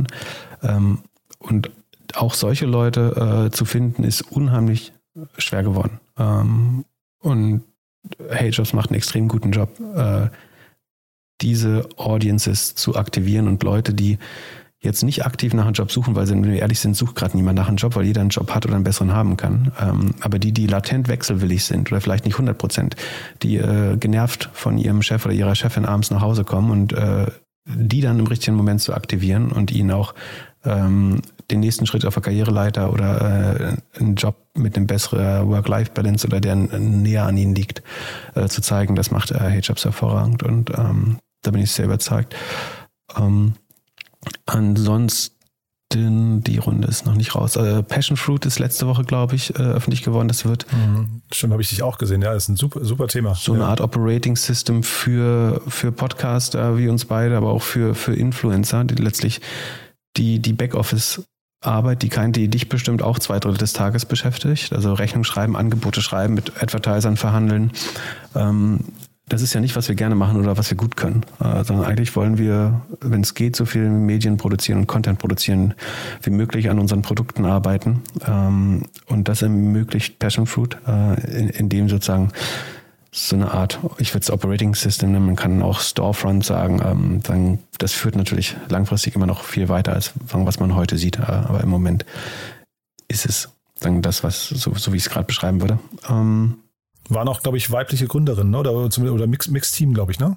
Genau, ja, ich finde das, äh, die Frage ist auch, ob man das so hervorheben möchte. Ich finde es äh, fast, oder ich versuche das sowieso äh, so selbstverständlich, als so selbstverständlich wie möglich zu begreifen, äh, aber es ist ein, ein sehr diverses Team, äh, genau. Also es soll keinen Charity-Ansatz deswegen bekommen, ne? aber ähm, ich glaube, es ist schon wichtig, also wir, wir, wir heben es immer noch hervor hier bei uns im Podcast, weil es halt so ein Seltenheitsfaktor ist, ne? nicht, nicht, nicht um jemanden zu diskreditieren oder so, sondern einfach, weil tatsächlich mir noch keiner eine Antwort gegeben hat, warum wir so wenig weibliche Gründerinnen haben. Ähm, man, man, zeigt immer nur drauf, dass es so wenig gibt. Ja, ja genau. Ähm, aber also genau, du hast recht. Es ist ein sehr, sehr, sehr diverses äh, Team. Ähm, dann dazu würde auch The Plate passen. Ähm, das ist ein auch eine Creator. Ähm, Economy Community sozusagen mit Fokus auf äh, Kochen, also sozusagen, wo du deinen Lieblingskoch-Influencern äh, folgen kannst äh, und von denen kochen lernen äh, und Inspiration äh, bekommen. Ähm, das ist was, was ich selber wahrscheinlich nutzen würde, sagen, weil Kochen eins meiner wenigen Hobbys ist. Ähm, und auch das sind äh, zwei weibliche Gründerinnen. Ähm, Genau, dann, ich glaube, das darüber darf ich äh, noch. Ich, ähm, das, das, äh, viele davon sind wirklich erst kürzlich passiert, deswegen kann ich nicht äh, so viel. Aber ich glaube, Lotse ist offiziell, ne? Vielleicht magst du da noch. Genau, Lotse ja, ist offiziell. Äh, Lotse ist sozusagen eine Procurement-Software, die die äh, sagen, Tactical Spend in äh, Unternehmen ähm, optimiert. Also sagen, man möchte jetzt mal drei Meetingräume äh, ausrüsten oder man möchte für, für 200 Rider Regenjacken für den Winter bestellen oder ähm, das beste Angebot für ein E-Fahrrad äh, bekommen oder 20 Kühlschränke für ein Lagerhaus. Ähm, sozusagen bei solchen, äh, bei solchen Entscheidungen kann sozusagen Lotse dazu dafür sorgen, dass man sozusagen schnell und effizient äh, einen, einen, guten Einkaufsprozess äh, hinbekommt, äh, der sozusagen trotzdem der, der Compliance und so weiter äh, standhält. Und, und sag mal, diese ganzen Puzzleteile jetzt genau. bei dir in deinem ganzen Kosmos, führen die eigentlich dazu, wenn, also ne, Podcast, dann hast du diese. Also O-Strom kann ich noch sagen, das ist auch noch ganz spannend. Äh, O-Strom ist äh, digital, letztlich du, du hast eine App, also kannst innerhalb von drei Minuten einen Stromprovider, äh, wenn du entweder eine alte Rechnung hast, äh, die, die kann man ja relativ schnell beschaffen, oder Zugang zum äh, Stromkasten, dann kann man äh, mittels einer App sehr, sehr schnell ähm, 100% grünen Strom bekommen, wo das Incentives des Stromanbieters nicht mehr ist, dir so viel Strom zu verkaufen wie möglich, sondern du bezahlst eine Fixgebühr und bekommst den Strom dafür mehr oder weniger zum Einkaufspreis oder zum fairen Marktpreis. Ähm, das setzt, glaube ich, die richtigen Incentives, um mit Strom sorgsam äh, umzugehen. Äh, das heißt, er wird nicht billiger, wenn man mehr verbraucht. Äh, das ist ja auch ein vollkommen perverses Incentive eigentlich. Ähm, so funktioniert der Markt nun mal leider, dass man in der Regel kriegt man Volumenrabatte, wenn man von irgendwas mehr kauft. Aber das soll ja nicht dazu führen, dass man dann mehr Strom verbraucht, weil er dann billiger wird. Ähm, das dreht O-Strom so ein bisschen um, indem es eine Fixed Fee gibt. Dafür kriegt man eine viel transparentere Rechnung und all das, was man sich eigentlich von seinen Stadtwerken wünschen würde. Das ist auch noch was, was ich ganz spannend mhm. finde gerade. Ähm, was ich gerade fragen wollte, ist, wenn du jetzt mal so das Jahr Revue passieren lässt und dann mal so diese ganzen Bausteine bei dir, also ein Podcast und jetzt bist du ähm, Angel Investor, hast extrem gute Zugänge, eine super Sichtbarkeit. Fängst du an, solche, sag mal, dich als Gesamtkosmos nochmal neu zu definieren? Ist das eine Sache, wo, über die du nachdenkst, dass du, äh, dass du das noch mehr professionalisierst, vielleicht in Richtung, ich weiß nicht, Plattform oder in Richtung Agentur oder also gibt es bei dir Weiterentwicklungen, äh, an denen du gedanklich arbeitest, so nach vorne raus? Also müssen wir 2022 irgendwann mit einem anderen PIP rechnen, als wir ihn 2021 kennengelernt haben? Ja, also es gibt natürlich immer ganz viele schlaue Leute, die äh, dafür die perfekten Lösungen schon haben und äh, irgendwie denken, man müsste jetzt unbedingt einen Fonds machen. Also sei es ein, Ich wollte dir keine Lösung andrehen, ne? Ja, nee, nee, äh, nee, nee. Also äh, ich wollte nur sagen, du bist jetzt nicht der Einzige, der so eine Entwicklung antizipiert. Ähm, also ich, ich denke natürlich über, über all das nach, sondern ich, ich merke meine eigenen äh, Beschränkungen, äh, sei es jetzt irgendwie sozusagen, dass ich mehr Angel-Tickets schreiben könnte, als ich tatsächlich tue, oder ähm, dass unsere Hörer sich oft wünschen, dass sie unseren äh, sozusagen den Aktien, die wir besprechen, noch näher folgen könnten oder äh, sozusagen an der Expertise partizipieren können. Ähm, aber ich bin da nicht so erpicht drauf, ehrlich gesagt. Ich, es muss nicht immer mehr vom, vom, vom Gleichen unbedingt sein. Ähm, das bringt oft auch gar nicht so viel mehr, äh, glaube ich. Aber ähm, wie sagt man das gut? Also ich, ich würde es dann machen, wenn ich das Gefühl habe, ähm, dass sozusagen die meine eigene Leistung oder Lösung dadurch wertvoller der besser wird. Das ist bei vielen Modellen äh, jetzt nicht der Fall. Sagen, würde ich ja zum Beispiel einen Angel Fund äh, machen oder einen Solo VC oder so, dann müsste ich mich mit ganz vielen Dingen beschäftigen, die mir überhaupt keinen Spaß machen. Ich müsste irgendwie viel mehr mit Anwälten arbeiten, äh, mit Tax Offices, mit Kanzleien, die das aufsetzen, mit, müsste eine so Art Fonds administrieren. Ähm, das sind alles Dinge, die mir definitiv nicht besonders viel Spaß machen und irgendwie, die mir auch Freiheit im Kopf nehmen, noch gut Entscheidungen treffen zu können. Also ähm, die, die besten Investments, die ich in der Vergangenheit gemacht habe, habe ich wahrscheinlich alle relativ impulsiv gemacht. So, das nicht heißt, dass ich da blind rangegangen bin, aber ich denke da 24 Stunden drüber nach, ähm, überlege mir das Pro und Contra, spreche nochmal mit drei Leuten drüber vielleicht und ähm, ich glaube, die Entscheidung ist dann eben nicht mehr so einfach zu treffen, wenn man das mit fremder Leute Geld macht, beziehungsweise selbst wenn es jetzt sagen nicht mal aus regulatorischen Gründen wäre, dann hätte ich, würde mir trotzdem die Freiheit im Kopf fehlen, äh, das zu machen, glaube ich. Ähm, von daher habe ich äh, gar nicht so diesen Anreiz. Und bei, also es gab durchaus jetzt auch Angebote, sowas wie, also Aktienfonds letztlich. Äh, das war lustigerweise früher tatsächlich mal mein Traumjob. Ich dachte mal sozusagen beim neuen Markt, als ich äh, eine neunmonatige Blase äh, damit verwechselt habe, dass ich ein guter Anleger wäre. Ähm, das ist natürlich ganz klar mein nächster Beruf äh, sein müsste, den ich äh, auf, sagen, verfolge. Aber also einerseits ist es auch da, da, so, dass es mir viel schwerer fiele, die Entscheidung so frei äh, zu treffen, wenn es nicht nur mein Geld wäre. Ähm, und es ist, glaube ich, auch finanziell nicht so super. Also entweder musst du wirklich eine sehr hohe Performance-Gebühr nehmen oder hohe Gebühren. Ähm, das wiederum fände ich nicht fair. Und, äh, dann muss ich entweder ein Riesenteam äh, beschäftigen, um das äh, zu rechtfertigen. Das möchte ich wiederum auch nicht. Ähm, für mich selber so viel Geld zu nehmen, fände ich einigermaßen unanständig. Ähm, und so oder so bleibt da gar nichts. Also man muss schon so in den Bereich von einem Jan Beckers oder so kommen, dass du deutlich über eine Milliarde ver verwaltest, damit das überhaupt Spaß macht. So, ansonsten ist es im Zweifel das deutlich einfachere Leben und fast genauso einträglich, wenn ich einfach mein eigenes Geld äh, verwalte, ehrlich gesagt.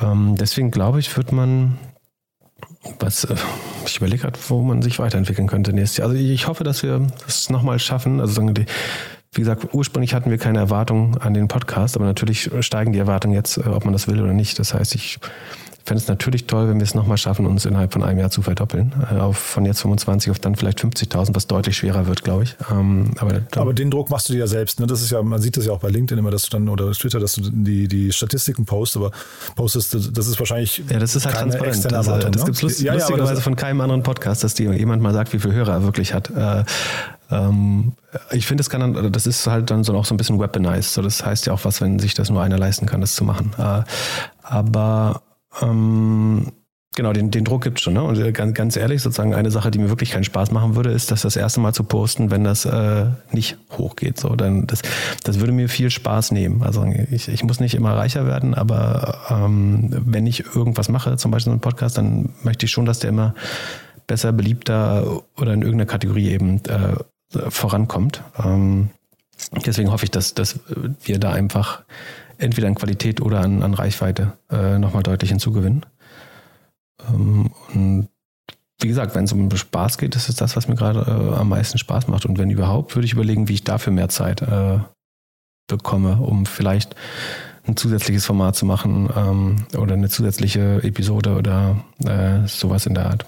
Ansonsten glaube ich nicht, dass nochmal große, also ich bin relativ freiheitsliebend, deswegen sind jetzt Konstrukte, in denen zu viele andere Parteien mit involviert sind. Äh, da werde ich dann relativ schnell immer, glaube ich, zu jemandem, der die Freiheit anderer auch sehr schnell einschränkt. Ähm, deswegen, äh, wenn, ich das kann, würde ich schon so gern solo weitermachen äh, in, in Zukunft und habe nicht so diesen Drang, immer noch mehr Geld zu verwalten und das weiß nicht. Ich, also natürlich, also was ich schade finde, ist schon, dass wenn ich Modelle sehe, die ich eigentlich gut finde und dann äh, das ein anderes priorisieren muss.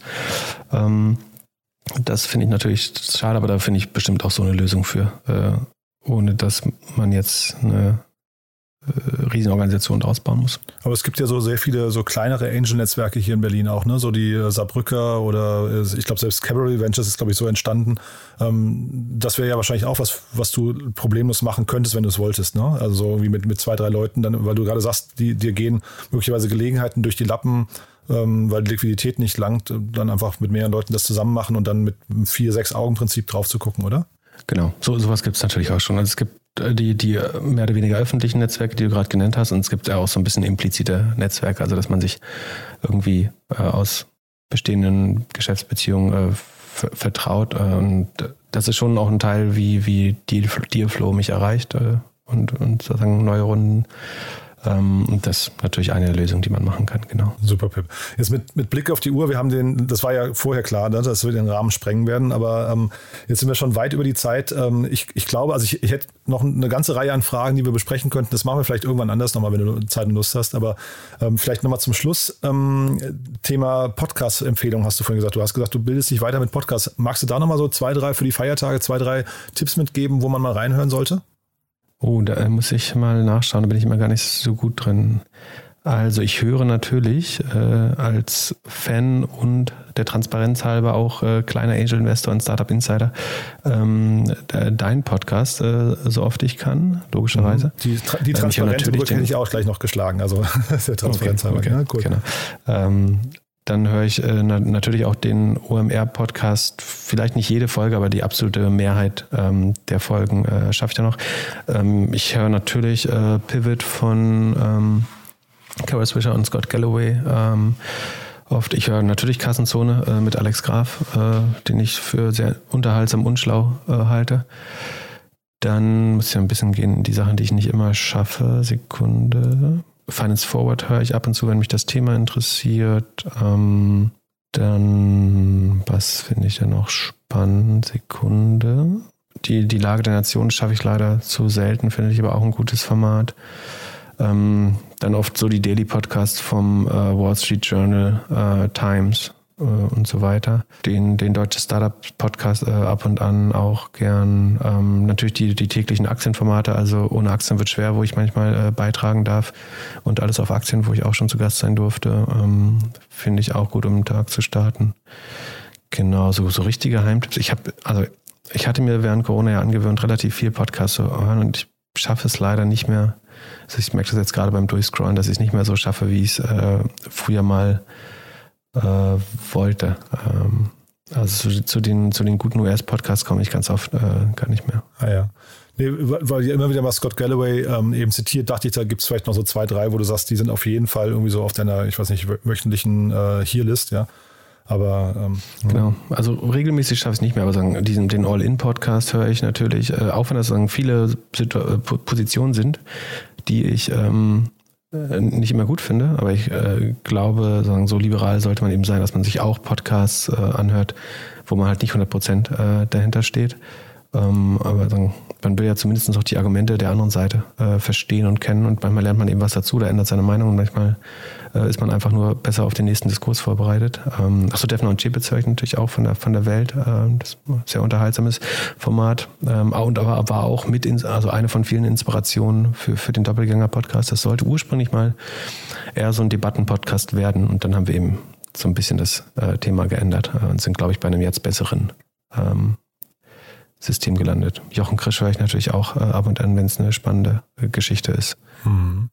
Und ich höre aber auch raus, wenn jetzt jemand äh, vielleicht über die Feiertage drüber nachdenkt, zu sagen, ich sollte vielleicht auch mal einen Podcast starten, äh, er oder sie, dann ist dein Credo auf jeden Fall mal probieren und man kann eigentlich nichts verlieren und zur Not hört man irgendwann wieder auf. Ja, also es äh, wird nicht einfacher, Podcasts äh, zu machen. Sozusagen. Man hätte es am besten gestern gestartet. Ähm, ich fange, wer sich damit wohl, ich glaube, was keinen Sinn macht, ist, einen Podcast zu machen, weil man glaubt, das ist jetzt in oder das wird ein Trend oder weil der, der PR-Berater oder die Agentur das äh, empfiehlt.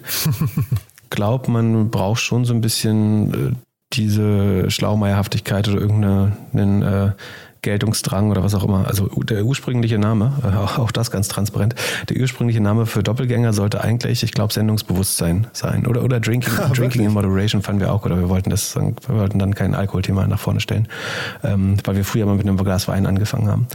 Ähm, also so ein so, so eitel sind wir dann schon, dass wir das schon auch machen, weil wir unsere Ideen in die Welt tragen wollen und äh, Dinge von äh, Menschen von Dingen überzeugen, äh, die wir richtig finden. Ähm, ich glaube, das braucht man auch so ein bisschen so diesen publizistischen Drang. Früher habe ich relativ viel geblockt, das habe ich dann irgendwann aus zeitlichen Gründen nicht geschafft. Ähm, jetzt kostet der Podcast wahrscheinlich mehr Zeit als das äh, Bloggen. Ähm, aber wie gesagt, dafür be befriedigt es. Im Englischen sagt man so äh, scratching an itch, also es was, was einen juckt, kriegt man. Und das Schöne ist, dass man, man hat seine Gedanken dann so einmal die Woche rausgebracht und man muss sich nicht mehr vorwerfen, dass wenn irgendwie ein Jahr später irgendjemand was besonders Schlaues oder besonders Dummes sagt, dass man ihnen das doch hätte vor einem Jahr schon sagen können, ähm, wie das anders ist oder dass es eben genauso ist und dass man es einfach früher wusste. Jetzt ist es halt relativ wochenaktuell raus. Und dann liegt man natürlich trotzdem ganz oft falsch äh, oder sagt äh, dumme Sachen oder natürlich können wir die Zukunft nicht vorhersagen. Ähm, aber wenn wir mal richtig liegen, dann fühlt es sich gut an, dass man äh, das so früh wie möglich auch rausgebracht hat. Gibt wahrscheinlich, wenn man euch kennenlernen möchte, jetzt nicht die eine Folge, die man mal ähm, zum Kennenlernen ähm, hören sollte. Ne? Wahrscheinlich über die Tages-, also die aktuellste, mit der kann man wahrscheinlich starten, ne? G genau, so da das Thema so ein bisschen aktuellen Bezug hat, ist wahrscheinlich die letzte äh, immer die beste. Ansonsten die erfolgreichsten sind äh, tatsächlich die 98, da ging's, äh, da hat äh, mein Co-Host äh, Philipp Glückler sich äh, für vier Ether, also irgendwie 12.000 Dollar, ähm, einen, tatsächlich ein NFT gekauft und mir das erklärt. Das fanden viele Hörer und auch ich sehr interessant. Das hat auch viele Freunde gefunden. Und ansonsten ist die, die nächst erfolgreichste Folge ist die 64. Da erklären wir so Kennzahlen aus dem SaaS-Bereich, also so Rule of 40, Magic Number, ähm, DBNER, also Dollar-Based Net Expansion Rate. Und so, wir versuchen, also was wir nicht machen wollen, ist unseren Hörern irgendwelche Aktientipps zu geben, was man ja, was die nächste Sau ist, die durchs äh, Dorf getrieben wird, sondern wir wollen, wenn überhaupt, eigentlich ihnen das Rüstzeug zu geben, das früher oder später selber besser beurteilen können, zumindest. Zumindest besser. Also es muss jetzt nicht jeder Analyst werden und wie gesagt, ich halte mich selber auch nur für einen Amateur. Aber es gibt ja ein, ein gewisses Rüstzeug, was jeder verstehen kann äh, oder wo dem jeder und jede sich nähern kann. Und das versuchen wir zu beurteilen und das zu nutzen, sozusagen um gewissen Unternehmen, die wir spannend finden, die ein bisschen ins Licht zu rücken, aber auch welche, die die deutlich zu viel Licht haben, äh, dann äh, da ein bisschen Transparenz hinzuzufügen, die dann nicht dem Unternehmen schadet, aber zumindest transparent macht, dass die Risiken da vielleicht die Chancen überwiegen gerade. Und ich glaube, das gibt es zum Beispiel als Format zu wenig äh, in Deutschland und dass wenn es was gibt, was uns ausmacht als Format, äh, neben den Sachen, die du jetzt höflicherweise schon alles erwähnt hast, ähm, ist es vielleicht, dass wir eben auch versuchen zu zeigen, äh, wo der Kaiser mal keine Kleider anhat, äh, ohne irgendwie zu polarisierend zu sein oder das um des Streitens oder Polarisierens willen zu machen, sondern sagen, um der Gerechtigkeit und Transparenz Genüge zu tun, äh, versuchen wir eben auch zu sagen, wo man vielleicht sein Geld nicht unbedingt lassen sollte oder wo, wo die Risiken eben vielleicht zu hoch sind. Ja, wir haben ja jetzt Elon Musk vorhin nur ganz kurz äh, gestreift, da hast du über das Verantwortungsbewusstsein gesprochen oder das Fehlende vielleicht. Mit sowas kommt natürlich auch Verantwortung dann, geht dann einher, ne? dass man irgendwie auch wahrscheinlich bei den Themen dann ganz besonders aufpasst, wenn man sich über Personen oder so äußert. Ne? Das ist wahrscheinlich auch ein schmaler Grad. Ja, das ist äh, natürlich unheimlich schwer. Also, also einerseits darf man, glaube ich, nicht zu viel Angst davor haben, weil dann äh, sagt man irgendwann äh, gar nichts mehr. Das heißt, wir werden oder wir haben schon äh, Fehler gemacht, äh, wir werden auch wieder Fehler machen und mal was äh, irgendwie entweder uns eine falsche Meinung bilden oder auch im schlimmsten Fall mal einen Fakt falsch haben. Ähm, aber trotzdem versuchen wir es natürlich so gut wie möglich zu vermeiden. Also tatsächlich verbringen wir relativ, also die was an dem Podcast Zeit kostet, ist gar nicht diese Episode aufzunehmen, auch wenn das bis zu zwei Stunden dauert. Ähm, was wirklich Zeit kostet, ist so, dass man sich da vorher nochmal drei, vier Stunden vorbereitet und was man da macht, ist äh, eigentlich nur schauen, ob man sozusagen die Zahlen des Marktes äh, und so weiter, dass man die halbwegs richtig hat, damit man keinen Quatsch erzählt. Sozusagen die, die Einschätzung die, die haben wir teilweise schon vorher und die basiert auch vorher schon auf Zahlen, aber damit man sozusagen dann on air nicht irgendein, also was ganz oft passiert ist, dass wir zum Beispiel Millionen, Milliarden verwechseln, aber das kann man auch nicht, kriegt man nicht ganz weg. Ähm, aber dass wir dann ungefähr wissen, über welches Quartal wir wirklich reden, sind die Zahlen schon draußen oder nicht, ähm, was sind gute Vergleichswerte, so das ist dann doch eben so ein bisschen Rechercheaufwand, äh, der dann relativ viel Zeit kostet. Und den man aber leider auch selber, also äh, jetzt dann sagen wir viele Leute, das kann man doch alles von einem Praktikanten vorbereiten lassen, aber dann bringt man das wiederum nicht mit der gleichen Konfidenz rüber, wenn man es nicht selber entwickelt hat, äh, sozusagen die Hypothesen und die Zahlen. Von daher ähm, versuchen wir verantwortungsvoll damit umzugehen. Ähm, und wenn wir falsch liegen, dann äh, sagen wir das auch ganz ehrlich. Und das ist äh, auch das ist schon äh, passiert, dass Dinge dann doch besser aussahen, als wir gesehen haben, oder dass Dinge, die wir gut fanden, dann auf einmal auch nicht mehr so gut aussahen. Aber im Durchschnitt treffen wir es, glaube ich, im Moment noch ganz gut. Aber das, dazu ist auch viel zu früh, das zu beurteilen. Na, natürlich. Also diese Folge 98, ich, ich glaube, wir machen jetzt mal einen, einen Break, äh, Pip, weil sonst wird es wahrscheinlich hinten raus wirklich zu lang. Ne? Aber diese Folge 98 war wirklich cool, weil, ähm, und du hast ja vorhin über die Probleme der Welt gesprochen, ne? Klimakrise und Ungleichheit. Und allein ich glaube, man könnte wahrscheinlich über die Frage, warum gibt man vier Ether für ein virtuelles Avatar, das noch nicht geschlüpft ist, aus? Also was, was sagt das über die Ungleichheit der Welt? Ne? Das, ich glaube, das mhm. allein hätte das Potenzial für eine eigene Podcast-Folge. Mhm. Ja, ja. Aber ich glaube, das, das sparen wir uns mal. Ich fand es ein super, super spannendes Gespräch. Äh, ich, ich stelle dir jetzt nicht wie jedem Gast sonst die Frage, ob wir was vergessen haben, weil ich glaube, wir ähm, könnten jetzt ewig weitersprechen. Ich genau, fand's, wir haben alles und nichts Ich fand es mega, mega spannend. Äh, Pip, vielen, vielen Dank, dass du dir die Zeit genommen hast. Und vielleicht kurz noch die Brücke zum Anfang. Ne? Ich habe gesagt, äh, ich habe dich zum ersten Mal wahrgenommen über einen Tweet von dir, über ein Magazin von uns, das im großen Stil bei der NOAA-Konferenz leider im, von der NOAA-Konferenz selbst äh, entsorgt wurde, Berlin Valley damals, ähm, weil wir das immer verteilt haben auf, ähm, auf Konferenzen. Und das haben die einfach ohne unser Wissen, haben die da irgendwie mehrere hundert oder wahrscheinlich tausend äh, Hefte in, in Papiercontainer geschmissen. Und das hast du gepostet auf Twitter und hast, ich habe den Wortlaut nicht mehr vor Augen, aber auf jeden Fall. Äh, ich glaube, ich habe Print wirkt oder Print sowas. Wirkt, Punkt, ja, Punkt, Punkt. Genau. Kann, kann das sein? Ist durchaus ja. möglich. Ja, ja, auf jeden Fall hast du bei uns im Team für sehr viel, ähm, äh, ich weiß nicht, was ist das Gegenteil von der Heiterung, äh, auf jeden Fall für Missstimmung gesorgt. Und ähm, äh, das war das erste Mal, als mir Pip Klöckner, Klöckner begegnet ist, ja. Das, das tut mir natürlich leid und das ist wichtig, sich schon auch immer bewusst zu machen, dass natürlich immer auch Menschen sozusagen hinter den Unternehmen, also wir versuchen, also wir versuchen Menschen eigentlich größtenteils, äh, in einem Fall gelingt mir das nicht zu 100 Prozent, aber wir versuchen größtenteils Menschen rauszuhalten aus unserem Podcast. Einerseits, weil uns das überhaupt nicht interessiert äh, auch und ähm, weil wir die im Zweifel für schützenswert erachten. Ähm, versuchen dann aber auch, wenn angebracht, ungnädig mit Unternehmen zu sein. Ähm, wenn man jetzt aber zu sehr sozusagen immer an die Menschen das, daran denkt, dass hinter den Unternehmen auch Menschen steht, dann dann dürfte man ja wiederum auch äh, gar nichts mehr hart. Nee, total. Das war jetzt auch keine Kritik. Das war jetzt eher damals, war das irgendwie einfach der, die erste Begegnung mit dir. Das so, deswegen finde ich es ja so, so äh, eher sympathisch oder lustig. Ähm, und das mit dem äh, Menschen äh, im, im, Blick haben, ich glaube, das ist wichtig. Da, da, da, sollten sich andere Podcaster, die wir auch beide kennen, glaube ich, auch mal vielleicht nochmal Gedanken drüber machen. Das ist aber auch ein anderes Thema für einen anderen Podcast. Pip, ganz, ganz großartig. Es hat mir wirklich viel Spaß gemacht. Äh, vielen Dank für deine Zeit und ähm, ja, ich freue mich auf äh, vielleicht eine Fortsetzung irgendwann. Ja? Ich wünsche dir und den Hörern ein frohes Fest und viel Gesundheit. Startup Insider Daily, der tägliche Nachrichtenpodcast der deutschen Startup-Szene. So, das war's. Das war unser Jahresrückblick 2021. Das war Pip Klöckner vom Doppelgänger Tech Talk Podcast. Damit sind wir durch. Ich hoffe, es hat euch Spaß gemacht. Wenn dem so sein sollte, empfehlt das gerne weiter, was wir hier tun. Dafür schon mal vielen, vielen Dank und verpasst aber auch nicht die anderen Folgen. Ich habe es ja schon gesagt, Jochen Krisch war bei uns zu Gast, der Herausgeber von Exciting Commerce, Christoph Bursek, der Host vom Digitale Vorreiter Podcast, Laura Lewandowski, die Gründerin von Smart Chiefs und Co-Gründerin von Meet Your Mentor und bis vor kurzem auch Co-Host vom Innovator Sessions Podcast von Red Bull. Jakob Steinschaden, der Co-Gründer von Trending Topics und dann eben, wie gerade gehört, Pip Klöckner vom Doppelgänger Tech Talk Podcast. Damit sind wir durch für dieses Jahr. Ich hoffe, es hat euch Spaß gemacht. Ich, ich hoffe, es war für euch ein tolles Jahr, nicht nur mit uns, sondern auch für euch.